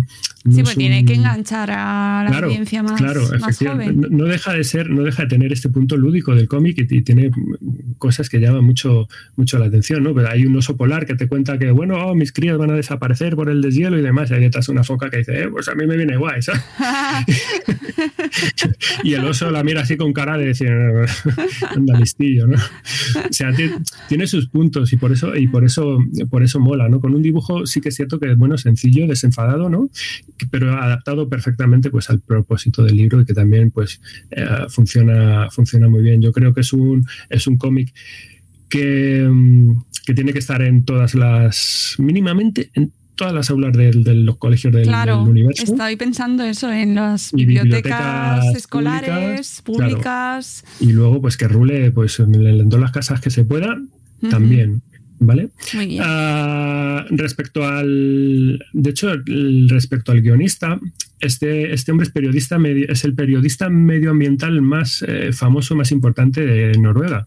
O sea que el tío realmente es- está haciendo un, proce- un- un proceso de divulgación eh, importante, es una apuesta. Claro, y hay hay que apostar por la infancia, mm, que al final es la- Efectivamente, ¿dónde está el mm, público al que hay que sí. llegar? Hay que llegar a todos, pero mm, a los críos eh, en especial, porque son los que, los que vienen delante ya con todo esto y, con- y a los que les estamos dejando este, este mundo, ¿no? Ay, Eh, ¿Qué es un poco el punto negativo? No es un punto negativo, ¿vale? Pero es el punto de, de guion que hace que no sea una lectura recomendada para críos más pequeños en relación al dibujo. Y es precisamente que hay mucha profusión de, de vocabulario, vocabulario técnico, muchos datos. Y claro, eh, hablas del CO2, hablas de de muchas especies animales, especies vegetales, procesos químicos, que es lo que está ocurriendo. Eh, y claro, al final, pues como digo, es una clase de ciencias naturales. No le puedes soltar eso a un crío de 7 años o a un crío de 8 se años. lo y ya puedes soltar, pero A eso me refiero. Pero Eso, eso es lo que hablábamos antes. Es lo que hablábamos antes. eh, No es, no es un cómic de soltarle a un crío de 8 años y ya está. Y léetelo claro, claro. sino que, oye, con una lectura compartida mucho mejor. Oye, ¿qué pa- porque te van a preguntar, papá, ¿y qué es esto? ¿Y qué es lo otro? Aquí te Bueno, este, al- muy bien. Claro, este es- además es bien, ideal para pero- aprender también los padres y madres, Claro, no, o sea, de hecho, yo he aprendido cosas con este, Claro. con este cómic. Hay, hay detalles en los que no caes y te, y te lo están contando, ¿no? Y, y por eso no es solo una lectura, también digo con esto, que no es solo una lectura para niños, es una lectura para toda la familia. Sí, sí. Este y refuerzo claro. la idea de lo que decía antes, de, de- de los adultos que leamos primero las cosas, porque este, este libro tiene que estar, pues esto, en, en todas las casas y, y- y que rule. O sea, porque. Recomendación absoluta. Recomendación absoluta. Yo, yo, yo creo que sí, que merece muchísimo la, muchísimo la pena. Como consideraciones de la em, edición, mm, dos o tres cosas. Me ha llamado la atención que el formato sea horizontal. ¿Vale? Es un, es un tamaño grande, es un tamaño mm, tipo álbum y un poquito más pequeño, pero no hay muchos cómics horizontales. No es un formato, no, no influye para nada en la lectura, pero me, me ha llamado la atención. Y luego hay dos detallazos. A mí me recuerda, por ejemplo, para terminar con esto, a los, a los Calvin y Hobbes, que los tendréis muchos en, en la cabeza, ¿no? De, las, de los 10 tomos de Calvin y Hobbes, pues la mitad de ellos son en un formato eh, apaisado. Pues esto es parecido, es un formato totalmente horizontal. Hay dos detallazos de la edición que me encantan. Si, si ya lo he resaltado en el anterior de, de Bank, el tema de la sostenibilidad empresarial de cara al producto. Con este tomo de Rata Naturae, esto, bueno, esto se eleva a la enésima potencia. En la primera página, no, no, los voy a leer, esto os invito a lo mejor a que, a lo que, a que lo veáis, pero bueno, es toda una primera página con todos los em, detalles, a ver si lo pongo aquí, se lo puede ver en, cámara, con todos y cada uno de los detalles pormenorizados de, de la producción, cómo lo llaman a rajatabla el, el tema de la sostenibilidad, es decir, desde el papel cogido en, eh, árboles de mm, cercanía, tratado de la mejor manera posible, conducidos y distribuidos por tren, que es un elemento de transporte de baja contaminación. Bueno, bueno es, una burrada, es una auténtica pasada. De hecho, el sello que tienen detrás de la contraportada, como una especie de lema de la editorial, es 100% sostenible, 100% responsables, 100% comprometidos. dices, oye, pero guay, es decir, o sea, me parece una auténtica pasada. Y la otra, el otro detallazo, que esto aquí se ha marcado un Ibai, un Ibai Llanos en toda regla. Y, por qué digo esto? Porque en la página de créditos, al final del todo, dicen, es que me encantan esas cosas, es lo que digo yo de los detalles. Eh, cito, los editores autorizan la reproducción, los editores autorizan, ojo, la reproducción de este libro de manera total o parcial, siempre y cuando se destine a un uso personal y no comercial. Flipa, a mí esto me ha encantado. ¿Qué quiere decir? Que es un IVA en toda regla. Es decir, ¿quieres usar unas páginas concretas para dar una charla en tu clase, por ejemplo, te doy la mano. ¿Quieres hacerte unas láminas para tu casa? Te doy la mano. ¿Quieres un, sacar unas reproducciones para dar una charla o lo que Te doy la mano. toxicidad fuera. Toxicidad fuera, mala vibra fuera. Es decir, o sea, pero esto, ¿quieres hacer, mientras no sea venderlo de manera pirata, ahí no te doy la mano, pero todo lo que quieras hacer, compártelo, te doy la mano, rúlalo por ahí, te doy la mano. Es decir, Guay qué maravilla, o sea, me parece una maravilla. Esto no lo he visto nunca en, ninguna, en ninguna publicación, ni infantil, ni adultos, ni nada. Que el editor diga, tío, te doy permiso para que lo hagas con esto lo que quieras, siempre que sea que, no, intentas venderlo, ¿no? Pues, pues dicho queda. Eh, me ha encantado. Súper recomendable y, oye, gracias a la gente de Rata Naturae también por el esfuerzo, porque esto es un esfuerzo también editorial. Totalmente, totalmente. Es que me parece una pasada.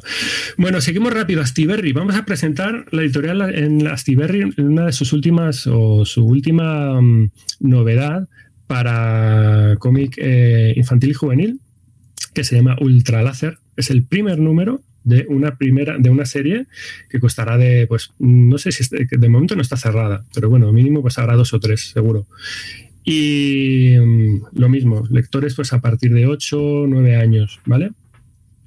Uh, astiberri.com es otra de las editoriales que tenéis que tener ahí eh, en, el periscopio. Es una editorial vasca, editan muy bien, llevan editando desde hace muchos años y de unos últimos dos, tres años para acá están poniéndose más las pilas, también están apostando por el cómic infantil y juvenil con el guion de Pauline Guigot, eh, dibujo de, eh, bueno, guion es, un, es, un, trabajo un poco a, varias manos, ¿no? Porque el guion es, lo tiene esta chica a, cuatro manos con eh, Maxence Henry, que este chico también elabora los storyboards y los diseños de personajes. Y luego el dibujo de fondos corre a cargo de Iván Duque, es un, es un ilustrador francés, ¿no?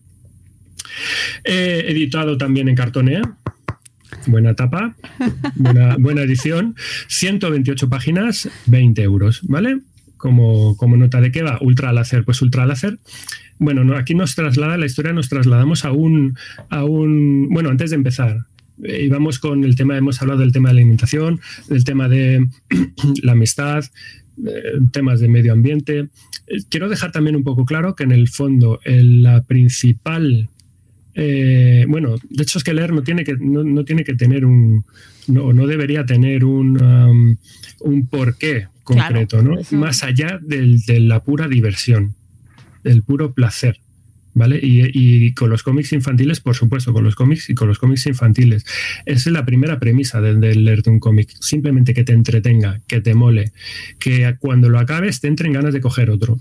Si eso lo ha conseguido una lectura con un cómic, maravilloso. O sea, el editor y el autor y todos los implicados en, en, esa, en esa historia se pueden poner la medalla y decir, oye, lo hemos hecho bien. Luego, más allá de eso, para mí ya son añadidos, añadidos que están súper y ultra bien, pero que no todo tiene que ser eh, como lo de antes, ¿no? El, buscar un cómic con un sentido concreto de vamos a educar o te voy a meter esta, este mensaje. Eh, bueno, todo, eso son cosas que, vienen ya un poco dadas de por sí, pero lo principal es, es, la pura diversión. ¿Y por qué me gusta Ultra Láser? Porque en el fondo es una historia de fantasía, pura y dura. ¿Vale? luego uno puede sacar cosas, eh, segundas lecturas y demás, pero básicamente es una historia de fantasía, es una historia que ya hemos visto. Eh, en otras ocasiones tampoco es un guion verdaderamente original, no deja de ser un, un viaje del héroe, pero que el, principal motor es ese, es presentarte un mundo imaginario. Y, estas son las cosas que molan porque son las cosas que, que hacen eh, afición y que enganchan, que conectes con un mundo que te gusta, con unos personajes que molan y bien construidos. Y dices, pues ya está, es que igual no, no, necesito más. ¿no? O sea, fantasía pura y dura. Esto básicamente la historia eh, transcurre en un planeta que es un lugar pacífico, eh, mágico, cubierto por en gran parte por, bosques y habitado bueno, por diferentes pueblos y seres muy apacibles, que es un mundo bueno, perfecto, idílico, ¿no? Eh, y depende pues del poder de unas piedras mágicas que son los que tienen un poco mantienen el equilibrio de todo eso a través también de una especie de dios del dios de los animales hay un guardián de este dios que es el que lo alimenta, el que lo cuida. El dios no lo conoce nadie salvo ellos dos, eh, salvo el, este guardián y su, mascota, su montura. Y bueno, pues así transcurre un poco la, vida en ese sentido. ¿Qué ocurre aquí? Pues que viene una invasión alienígena y lo trastocan todo. Eh, estos alienígenas vienen en busca de una fuente de poder que se llama el ultra láser, que está relacionada con el rey, se supone que incluso tiene más poder que el propio este rey de los animales, y eh, bueno, pues este guardián es el encargado de proteger a este rey, quiere llevarlo a, mm, de manera un poco a escondidas para que los otros no le capturen hasta un sitio que supuestamente le puede poner a salvo y y así, bueno, pues de esta manera organizar un poco la resistencia eh, y huir pues de la manera más segura posible, ¿no?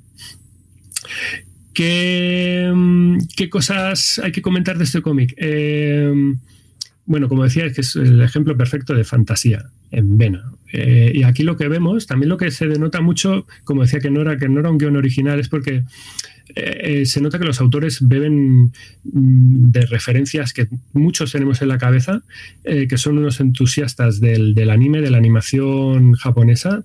Está totalmente reflejado en cómo es el cómic, en su parte gráfica, en cómo son los personajes, el tratamiento de, de las viñetas. Y concretamente si os mola el estudio Ghibli, si os gusta Hayao Miyazaki, es una de las, yo diría que es la principal referencia, porque tienen elementos casi calcados de algunas de sus películas. Eh, estoy pensando en la princesa Mononoke, con la relación a este dios de los animales, que además es que literalmente como en, como en la peli, pues va pisando por el suelo y va creciendo la hierba detrás de él. El personaje se parece mucho al personaje de esa peli también, y la montura lo mismo. Pero bueno, también tenemos elementos que nos evocan a, Bola de Dragón, que nos evocan a los Pokémon, que nos evoca, bueno, pues a un montón de cosas. Y mucho amor por el anime. Mola muchísimo. A mí, y visualmente, desde luego, es una, es una, es una burrada. A mí me, lo que, bueno, me, ha, me, ha, entusiasmado. De hecho, es un cómic que yo ya tenía fichado desde hace meses, porque vi imágenes de la edición en francés del autor y dije, ¿cómo mola? O sea, me encanta. Y, le puse un check de, revisar y para cuando, si alguna vez alguien se, se, mm, eh, se, diera el gusto de poder editarlo por aquí, y efectivamente, pues al final Astiberri es el que lo ha editado aquí en, en España y me, y me flipa. Tiene un trasfondo eh, obviamente también muy ecologista porque hay diferentes especies, bueno, es pues como las pelis de Miyazaki, básicamente, también recoge un poco ese, ese, ese espíritu, ¿no? Y, y, es un poco el, eh, el trasunto o el, asunto principal de, esta, de esta, por lo menos de esta primera parte. Luego ya veremos cómo es, cómo es la continuación. En teoría, debería seguir un poco por esos, por esos mismos de, derroteros. Yo tengo muchas ganas de saber cómo termina la, historia. De momento, ese primer volumen es, es muy entretenido y me, y me ha molado. La verdad, tiene una lectura ágil, ligera y se lee claro, tiene pocas viñetas, digo poco texto, viñetas grandes, eh, funciona muy bien, ¿no? Se lee como se lee como un tiro, tiene sus momentos divertidos, además hay un personaje que, que te ofrece unos diálogos muy tontos y muy absurdos. Es como el contrapunto humorístico de, la historia, es el C3PO de Star Wars en el fondo. Y o sea, que te, que te, va dando, que te va dando un poquito de todo para que al final las, las cosas se vayan equilibrando. Para mí lo mejor, bueno, decir que en este caso es un cómic seleccionado por la Fundación Francesa Lectors.com como uno de los mejores libros para niños para entender la emergencia ecológica. Es decir, esto nos liga con el, ah, eh, con, el anterior tomo del que estábamos hablando. ¿no? Es un tema que está ahora estamos viendo en multitud de publicaciones, o sea que no me extraña, no me extraña que para mí el, ahí. Para mí el dibujo, desde luego, es lo más destacable del, cómic porque los fondos son una auténtica pasada. El propio diseño, pues bueno, a mí me ha, me ha ganado, ¿no? y el tratamiento está, tiene un punto muy pictórico porque los fondos están tratados, están hechos con watch y, y, funcionan muy bien, evocan muy bien. Hay una diferencia luego con los personajes que están hechos más con tintas planas y demás y funciona muy bien, es muy bonito de verlo. Con unas paletas de colores, pues eso, mucho verde, azulados, es un cómic que visualmente... Oh, eh, llaman muchísimo la, atención, incluso el diseño, fíjate, yo veo con las, con las referencias visuales, me recuerda, no sé si tenéis en mente la peli de fantasía de Disney, la original, la de 1940, al final de la peli, recordáis aquel fragmento del Ave María de, de Schubert, cómo iba aquella santa compañía atravesando ese bosque de, árboles, pues si, tenéis en mente esa, esa imagen, esos árboles, el diseño de esos árboles eran tallos muy alargados en el que arriba se abrían de una manera como si fuera una especie de diente de león. Esto me recuerda mucho a las cosas que hay aquí, ¿no? O sea, fijaos de los autores que, han bebido de un montón de, un montón de, referencias. Ah, en cuanto a la edición, pues lo mismo, cartoné del bueno.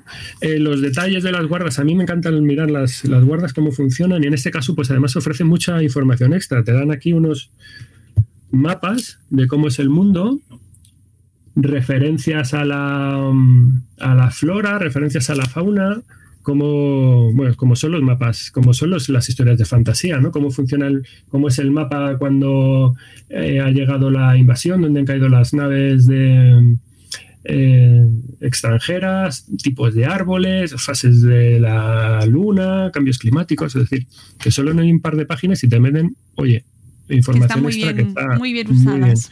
Exactamente. Y bueno, y un último detallito, un último anexo en el final que te da una relación también de lo de las piedras de poder, que es lo que estábamos ah. hablando, ¿no? Estos minerales, aquí como, como si fuera una especie de cartas, con las características que es lo que hacen, porque es un poco con la manera de introducir casi el elemento mágico en esta historia, ¿no? Pues tienes las piedras de poder y los minerales pues hacen cosas. Y bueno, pues hasta ahí puedo leer, ¿no? Porque al final la, trama va un Tenéis que haceros con A mí me ha gustado, la verdad que me ha gustado bastante. Luego seguimos con eh, una de las editoriales que para mí yo estoy enamorado de esta editorial. Hablo de Astronave. Y, uno de los, eh, de los lanzamientos de este mes de septiembre ha sido el segundo volumen de una de sus eh, series que está siendo ahora, creo, de las más punteras, que es de las hermanas Camille. Y digo que me estoy enamorado de esta, de esta mm, editorial porque saca un montón de cosas y creo que todo es bueno y, pero bueno lo mejor y de lo mejor lo superior.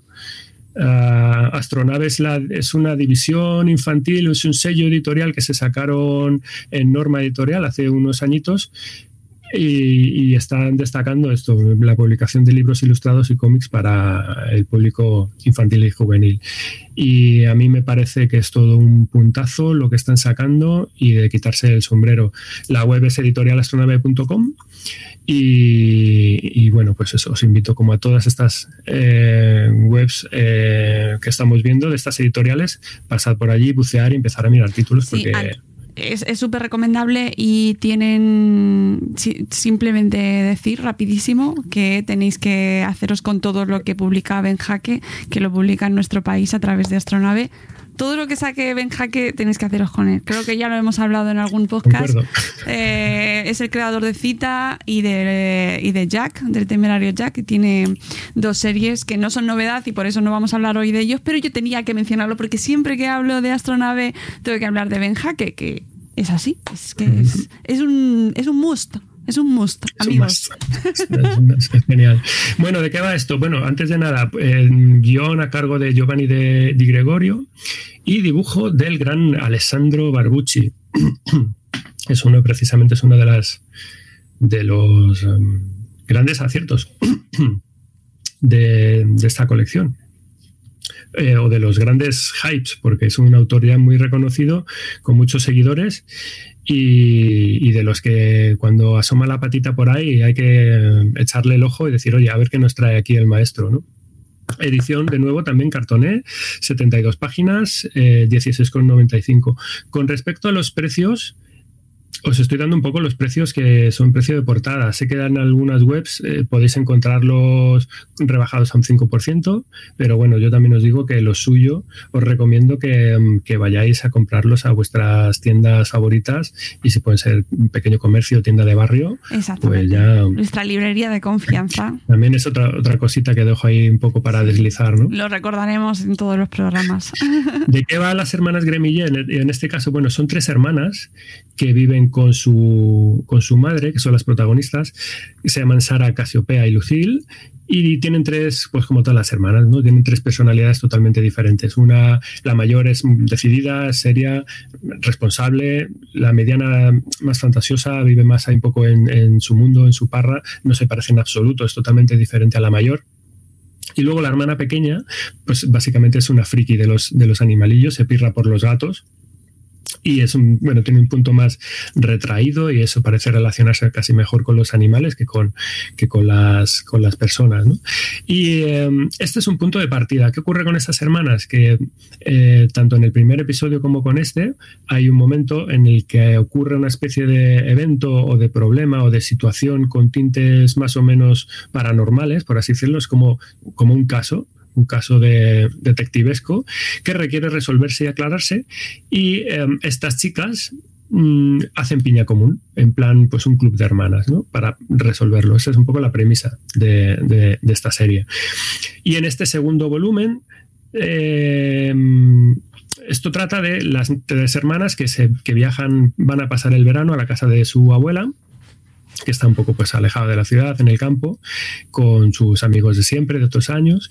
Y bueno, ¿qué es lo que ocurre? ¿Cuál es este, cuál es este punto misterioso? Pues hay un fantasma, hay un fantasma misterioso por medio que por las noches se dedica pues a tañer la campana de, del campanario de una iglesia derruida que hay un poco por las afueras y nadie sabe quién es, ni por qué, ni nada. Por otro lado está la historia paralela de la mediana de las hermanas, que eh, nos cuenta desde un punto de vista romántico cómo son sus, sus, sus, movidas amorosas de esta etapa de adolescente o preadolescente, ¿no? Porque claro, ha dejado a su noviete en la ciudad, ahora cuando va a donde la abuela, pues ahí tiene el amigo de todos los años que también le tira los tejos, el otro no le, aparentemente no le responde, eh, la hermana no le quiere dar el móvil para comunicarse, se pone a escribirle cartas, en fin, eh, pues esto, este, este, estos embrollos románticos que de, vacaciones, ¿no? que todos hemos tenido un poco y en el que te ves identificado al 100% porque dices, esto a mí me ha pasado. Claro. esto antes o después a mí me ha pasado, ¿no? Y bueno, pues eso, debe, debe lidiar con todos estos sentimientos que, va, que van creciendo dentro de, ella, ¿no? La historia es interesante, está bien llevada, está bien hilada, tiene un, un final, bueno, con un girito mínimamente sorprendente. Sí que es cierto que no es tan arriesgado como el primer número. El primer número nos, nos, presentaba un problema más familiar directo y era que las hermanas descubrían que su madre había tenido un embarazo previo a ellas, pero de los que ellas no sabían nada y se ponen a investigar porque la mayor tiene también unos sueños que le han llevado ahí. Y, claro, eh, al final dices, ostras, aquí hay una historia... Sí, sí, aquí hay tema. ¿eh? Es un tema muy nuestro, muy de madre esfera de, pérdidas eh, perinatales y demás. sí, sí, sí. Y aquí no parecen arriesgarse tanto, es una historia más, más sencillita, eh, pero bueno, está bien hilada, está bien llevada y, funciona bastante bien. En el primer tomo, digamos que la protagonista más principal es la hermana mayor, esta es la protagonista principal, más o menos la hermana mediana. Me imagino que a medida que continúe la serie, pues mm, seguirán volcándose un poco la hermana pequeña. Y bueno, me, me interesaba mucho ver eso, ver hacia dónde se dirigía el rumbo de esta serie, ¿no? Después del primer número, por esto que te digo, porque tocaba, me parece que tocaba temas muy, muy interesantes. Y, bueno, pues bueno, creo que mantiene, mantiene, mantiene el nivel y, que se lee, que se lee muy bien. Hay una serie de la que yo creo que bebe muy claramente, que son los diarios de cereza que es una de las que ¿por qué bebe? Pues porque es una de las series que ha sido un exitazo en Francia, eh, bueno, a nivel internacional, mm, con cientos de miles de ejemplares vendidos, es decir, ha sido un pelotazo editorial. Dentro de que en Francia, a ver, el número de ventas de ejemplares no tiene nada que ver con respecto a ningún otro sitio, mucho menos aquí, pero es un modelo que dices, oye, este modelo funciona.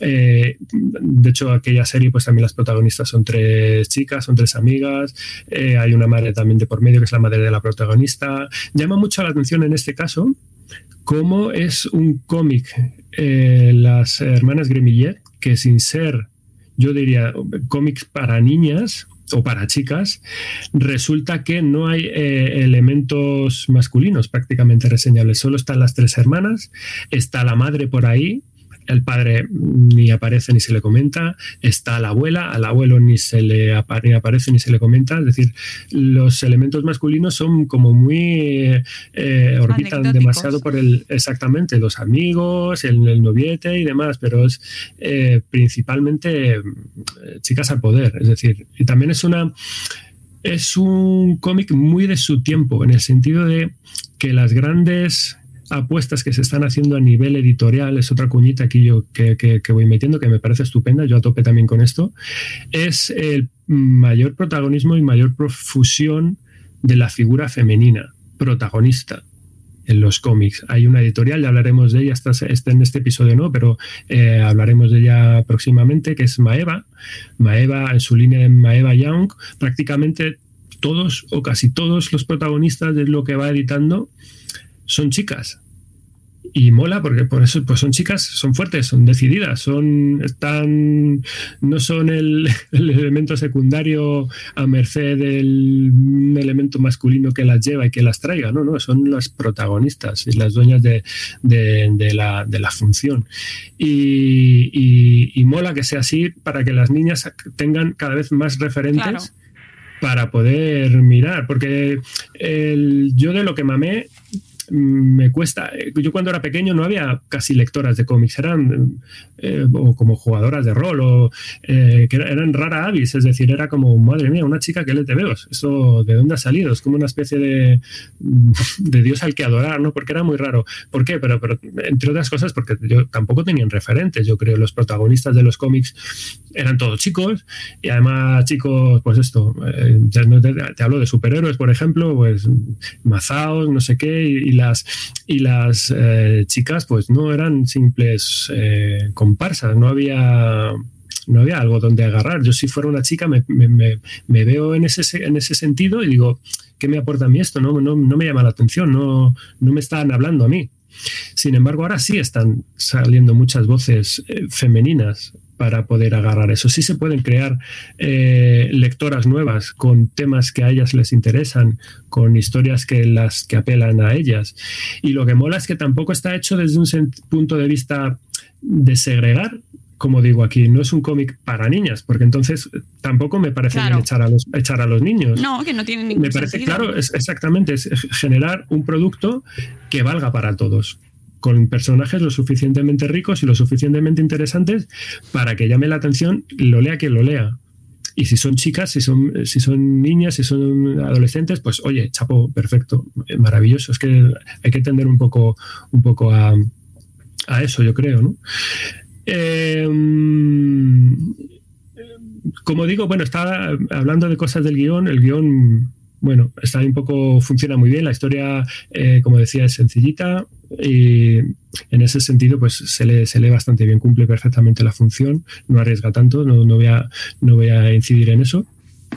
Y el, dibujo, el dibujo es el, es el, para mí es el gran protagonista también de, estos cómics, porque Alessandro Barbucci es un maestrazo, es un, es un, es un crack el tío. A mí me gusta mucho lo que hace. Mira que tengo pocas, muy pocas cosas de él, pero si he leído alguna cosa pero lo, reconozco que se maneja en el medio eh, de manera maravillosa. Es un, eh, ha trabajado en animación muchos años haciendo stories y, demás y se pasó al tema de los cómics, lo, reventaron con la serie Witch hace ya unos, unos cuantos años y cada serie que van sacando saca Echo, lo funciona muy bien, Skydoll funciona muy bien, ahora esta serie está funcionando muy bien, tiene un trazo redondito muy suelto, que, funciona, que va como un tiro, con mucho movimiento, con mucha expresión, eh, un color muy certero, muy bien colocado, llamativo, ¿no? Es un cómic que te, que te, conquista visualmente desde que lo abres, ¿no? Es el, es el gran mérito que tiene este, este hombre. Respecto a la edición, pues mira, eh, de nuevo cartoné, bien hecho. Astronave edita muy bien. ¿Vale? Detallitos tontos de los que me gustan a mí, pues las guardas, no sé si se verá aquí pues son una réplica de una retícula de, golondrinas que dices, oye, mola, porque tienen también una presencia anecdótica por ahí por la en, la, historieta y es una especie de guiño que te hacen a, la hora de, introducirlo. Y estas son las cosas, bueno, sutiles, pero que a mí me, me molan. Dice, oye, me, da alegría abrir un. Esto es lo que nos cuenta Sem. Esto es lo que nos cuenta. y ya vamos con la, con la última, con la última de las novedades, ¿vale? Para terminar, tenemos el uh, Spider-Man. Nos, oh, venimos nos, venimos al mainstream, ¿vale? Sí, señor. Esto es eh, Spider-Man uh, Shockwaves, que edita Panini. También el, uh, una franja de edad, pues eso, a partir de los 9 años, de 9 a 11, está bien. Y bueno, eh, para bichear, si queréis mirar, la web eh, panini.es. Esto está eh, realizado por Justin Reynolds al guion y Pablo León al dibujo, ¿no? Son dibujantes y guionistas americanos. La edición es rústica, y son 128 páginas, lo cual pues está muy bien, a un precio de 14,95. Es un tamaño pequeñito, ¿vale? Es un tamaño aproximadamente un pelín más grande de la cuartilla, casi de la 5, para que os hagáis una idea, es casi la mitad del, del que acabamos de ver. Es un formato bastante manejable, que está bastante bien, la verdad. Y bueno, ¿de qué va Shockwaves Spider-Man? Pues eh, es la presentación, sin ser un cómic de mm, Origins, de orígenes, que se suele decir en el, en el mundillo, porque aquí no te cuentan, no te están contando la historia de cómo, de cómo nace eh, Spider-Man, ¿no? Sino que ya, bueno, por supuesto que conoces al, personaje.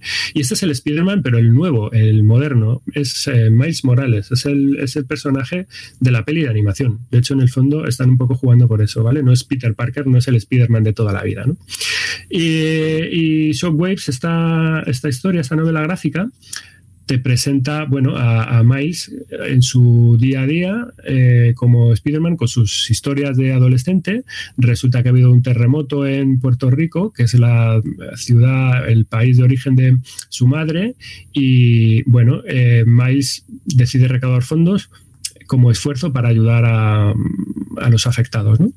Resulta que en su, en su colegio hay una alumna nueva que su padre desaparece y descubren que esa desaparición está relacionada con uno de los principales donantes de dinero a la causa que él está eh, apoyando para recaudar. ¿no?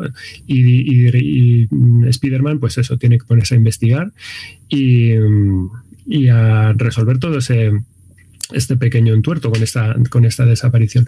¿Por qué he traído eh, este cómic en concreto, que es lo que hay que comentar o lo que me gustaría comentar principalmente de, esta edición. Esto es el lanzamiento de eh, una nueva línea editorial de novelas gráficas originales, ¿vale? Graphics Media se llama, esta, se va a llamar esta línea y está destinada a un público infantil y juvenil. ¿Por qué hay que celebrar esto? Según mi criterio, porque es un golpe mercadotécnico pues eh, brillante, ¿no? Y que está destinado, yo creo que a triunfar. ¿Qué es lo que ha ocurrido? Que Mm, aquí hay muchas cosas que comentar, ¿vale? Voy a intentar ser rápido. Marvel se ha unido con eh, Scholastic. Scholastic es una editorial norteamericana muy potente, muy versada en eh, editar cosas eh, para chavales, educativas y de para, para, para los medios de medios de comunicación. Y esa gente trabaja también a nivel mundial, es un, es un pez gordo de, de la edición para allí y, centrado en el, tema, en el tema infantil. ¿Qué es lo que quiere hacer Marvel con esto? Ampliar el mercado. Eh, en América el tema de las ventas de TVOs, sobre todo de las, de, las, eh, de las dos grandes majors, de las dos grandes editoriales, tanto DC como Marvel, siempre ha funcionado en estos últimos años de manera masiva, de una manera muy curiosa, que era mercado de venta directa. O sea, se vendían los ejemplares directamente en, los, en las tiendas de, mm, de especializadas, ¿no? Eh, y de unos años a esta parte la idea es, pues es un poco como pasa aquí, ¿no? Hay que diversificar mercado, tenemos que llegar a más sitios y de repente pues hay movimientos grandes a nivel empresarial para ir buscando distribuidoras que coloquen tus productos en otros sitios, pues igual, en, grandes superficies, quiero vender, ahora quiero vender en Walmart, quiero vender en, librerías normales, pero que, que, estén totalmente fuera de lo que, lo que es el circuito de librerías especializadas. ¿No? Bueno, hay todo un batiburrillo eh, curioso. Y, no es sino eh, otra manera de eso, de, posicionar mm, a sus personajes en vías de difusión, en, centros de venta que no eran los típicos de, Marvel, de la mano de Scholastic. Es decir, Marvel dice, oye, mm, vamos a hacer con estas licencias un trabajo conjunto y de vuestra mano vamos a llegar a muchos más sitios. Eh, el experimento empezó funcionando muy bien porque lo primero que empezaron a lanzar con Scholastic fueron eh, el año pasado eh, novelas, novelas con personajes de Marvel, han visto que funcionaba muy bien y han dicho, venga, pues vamos a sacar novelas gráficas originales. Lo bueno, por ejemplo, como esta que tenemos, son novelas gráficas que no tienen una repercusión en la continuidad de las eh, series de Marvel, la que tú puedes comprar en grapa en tu, en tu tienda, sino que se pueden leer perfectamente del tirón, con su principio y con su, y con su final. ¿Cuáles son las, las ventajas que tiene esto? Pues como digo, es buscar nuevos puntos de entrada al universo Marvel para, para, la gente, para los, para los jóvenes en este caso, para los críos y los crías. Es decir, hay que crear una nueva base de, lectores. ¿Cómo lo hacemos? Vamos a crear nuevos eh, eh, productos destinados a ellos y en sitios donde lo puedan adquirir de la manera más sencilla eh, posible. ¿no? Y luego también hay otro aspecto que es que esto DC ya lo lleva haciendo con más éxito porque Marvel no, es la primera vez que hace esto, lleva haciendo unos intentos en estos últimos años, pero no, no está cuajando del todo. Yo creo que esta vez, yo creo que sí que han acertado con, la parte buena, porque en, cierta forma están copiando también lo que está haciendo la competencia, lo que está haciendo DC, que está teniendo mucho éxito con, una, con su línea infantil y juvenil que están siendo auténticos pelotazos. Eh, casi toda eh, la la gracia que tiene mm, apostar por esta línea es que esta gente está precisamente apostando por gente muy buena para hacer estos productos, lo cual redunda en un éxito directo. Todas las, todas las novelas que está haciendo, por ejemplo, de CEO, casi todas, se colocan casi directamente como bestsellers en el New York Times o en, sitios así de, de referencia. Se venden muy bien porque están dejando la batuta creativa a escritores que ya vienen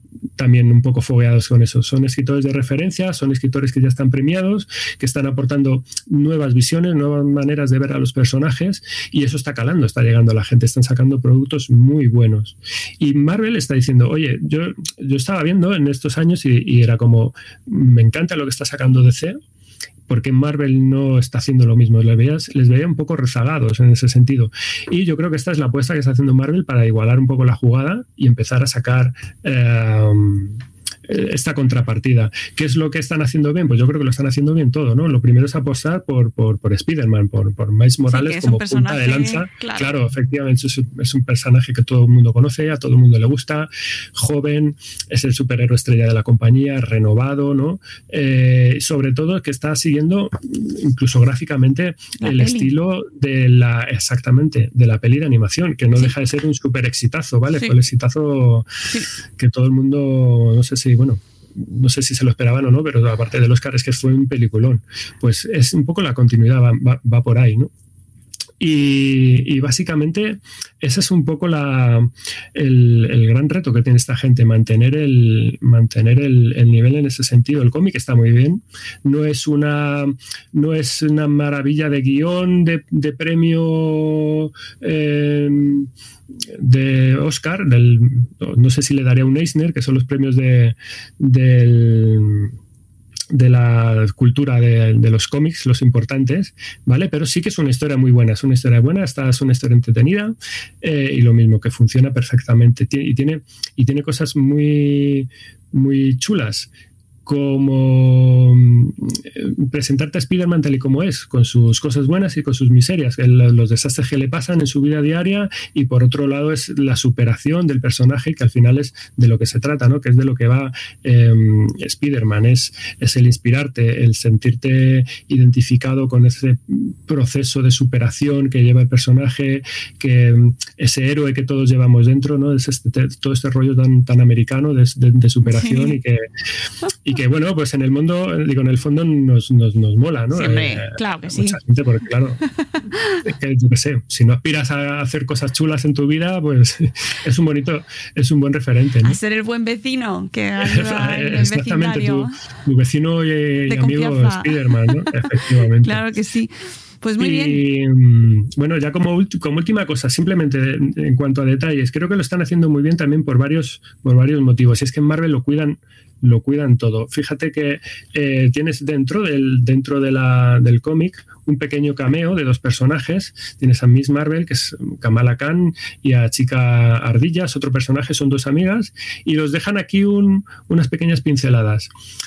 Esto lo enlazan con el final, que esto es, una, esto es otro giro de, tirabuzón eh, doble carpado. El final del cómic es una introducción Aquí lo podemos ver, un pequeño avance de Miss Marvel bajo presión. Estos son ocho páginas, nueve páginas que nos han metido aquí de avance de lo que va a ser el siguiente tomo de la colección. ¿Qué es esto? A mí directamente me ha recordado las propias pelis del, universo cinematográfico. Estos son los, finales, las, escenas post-crédito de, las pelis, pero llevado al TVO. Es decir, me parece una brillante manera de generar hype para decir, necesito, esto me ha encantado. Necesito, necesito, lo siguiente. Tiene una contrapartida que yo no sé, que esto también es un poco de tiquismiquis, que dices, oye, me han colado a lo mejor estos 10 páginas de un personaje que no es el mío que yo he comprado, que a lo mejor, oye, si esto me lo quitas, a lo mejor un eurito menos me hubiera salido el, el TVO.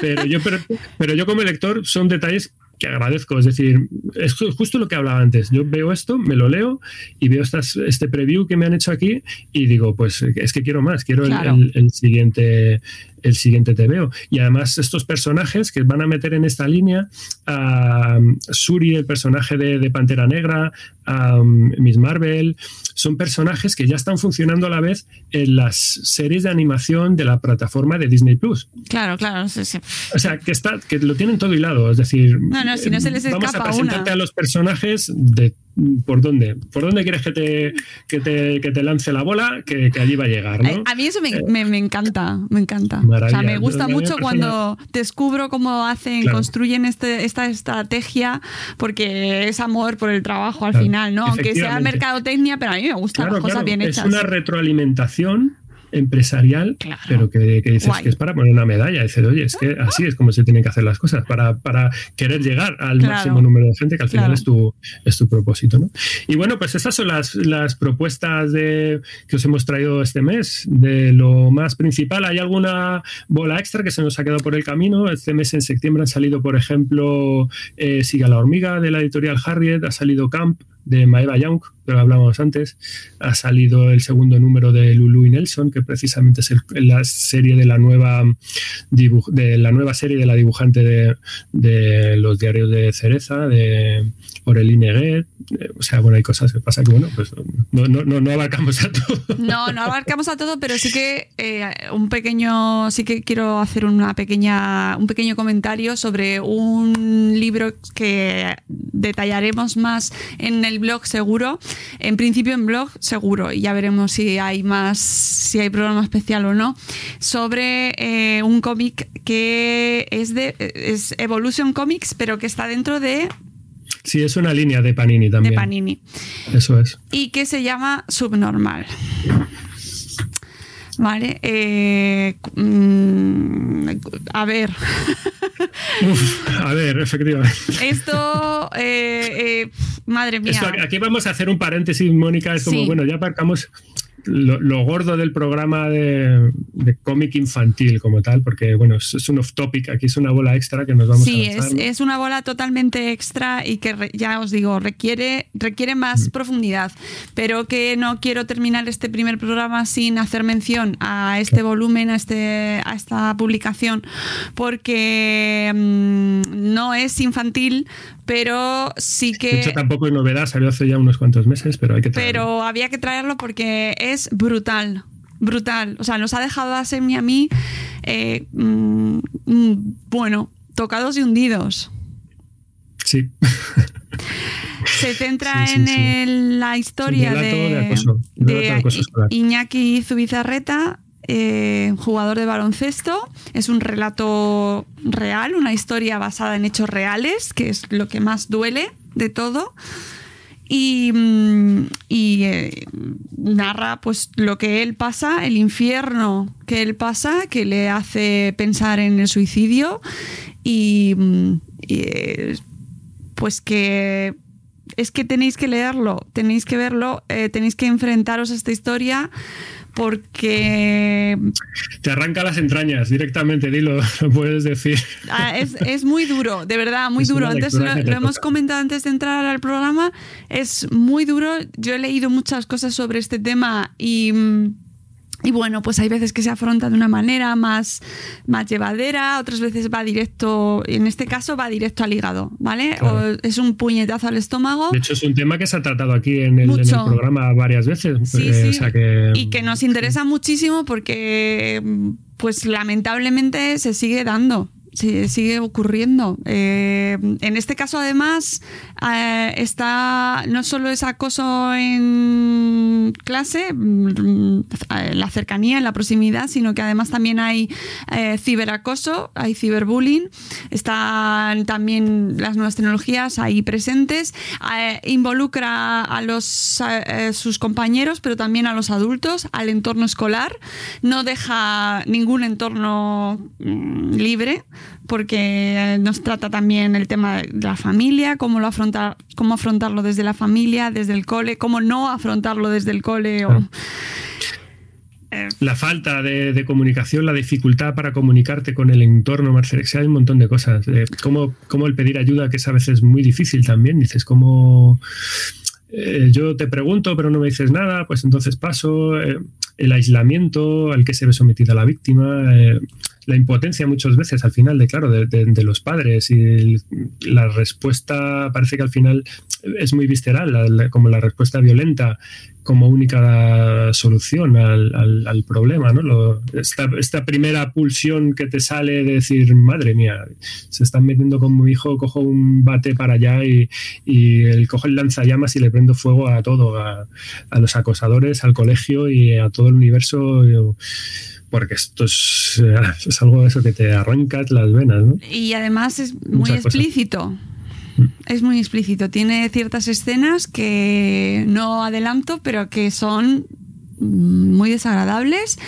Em, porque son reales, encima sabes que están pasando, que eso es lo peor, ¿no? Que, que, sabes que estas cosas están pasando, que pasan y que están en nuestro entorno escolar. Mm. ¿No? Cuando son más vulnerables, cuando están en proceso de eh, formando su autoestima y, de, y formándose ellos mismos y encontrarse en esas situaciones en las que se convierten en un infierno que les lleva a pensar que no merecen vivir y que van a acabar con su existencia, pues como padres, eh, es que es horrible, pero hay que leerlo. El mm. libro es de Fernando Llor y Miguel Porto, son los autores y está basado en la vida, en los hechos, la historia de Iñaki. Sobre, sobre todo que además que es una historia que de hecho, a ver, que no es todo tan horrible, en el sentido de que es una historia que por suerte eh, acaba bien. Es decir, acaba con el protagonista eh, bueno, pues obviamente asumiendo lo que, lo que ocurre y sus vivencias, cómo se ha enfrentado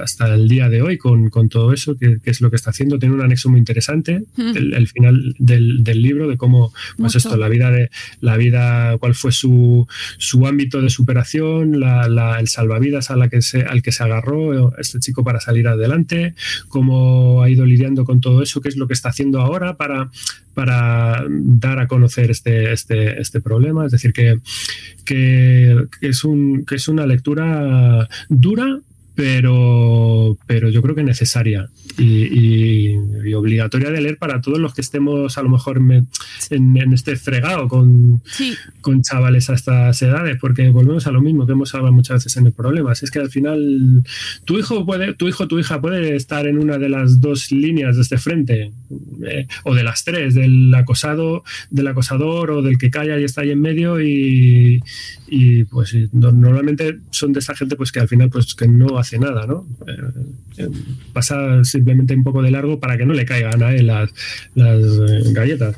Y por eso es tan importante escuchar a la gente que los testimonios de los supervivientes, de las familias, de la gente que ha estado, que lo ha vivido. es súper importante escuchar cómo se ha afrontado, escuchar los diferentes enfoques, porque bueno, pues eh, hay gente que lo ha vivido de una manera, otras personas lo afrontan de otra.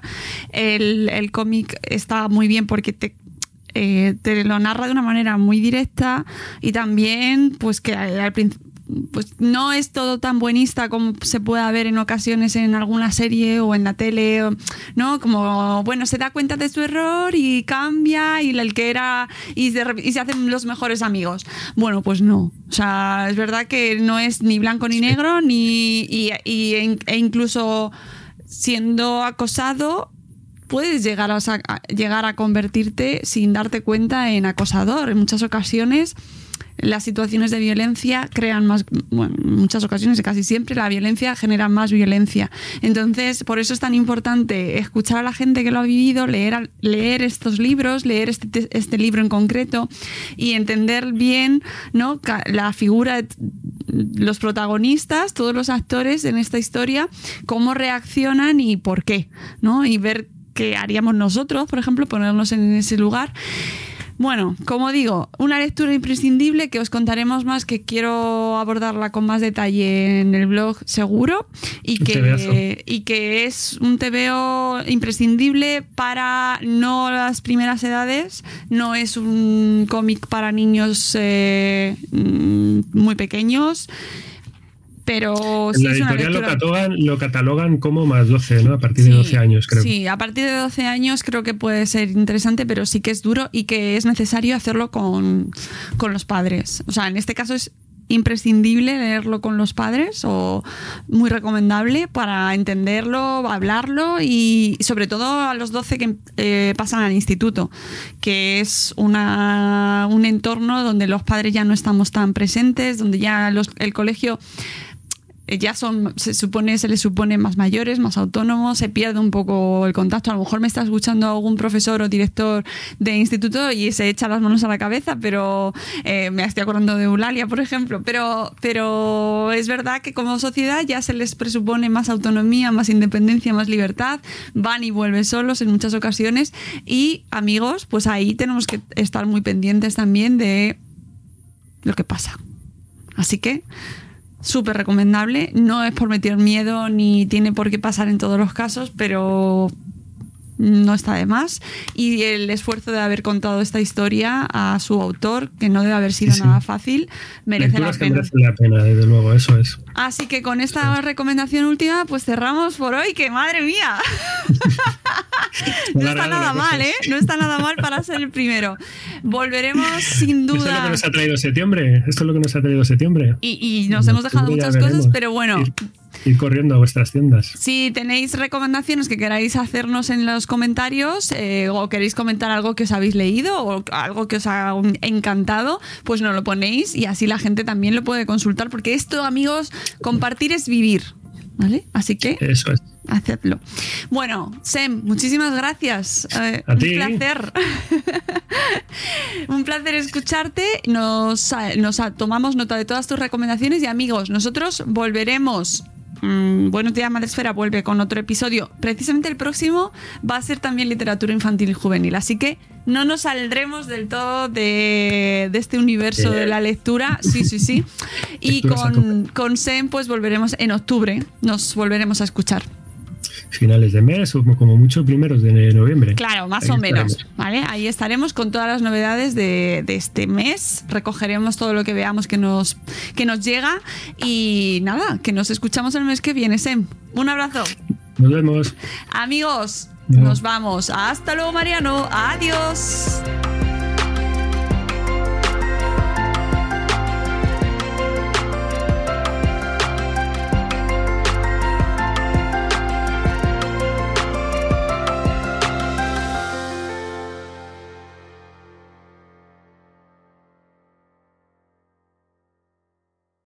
Amplify your career through training and development solutions specifically designed for federal government professionals. From courses to help you attain or retain certification, to individualized coaching services, to programs that hone your leadership skills and business acumen, Management Concepts optimizes your professional development. Online, in person, individually, or groups, it's training that's measurably better. Learn more at managementconcepts.com. That's managementconcepts.com. What if you could have a career where the opportunities are as vast as our nation, where it's not about mission statements, but a shared mission? At U.S. Customs and Border Protection, we go beyond to protect more than borders from ship to shore, air to ground. Cities to local communities, CBP agents and officers are keeping people safe. Join U.S. Customs and Border Protection and go beyond for something far greater than yourself. Learn more at cbp.gov/careers.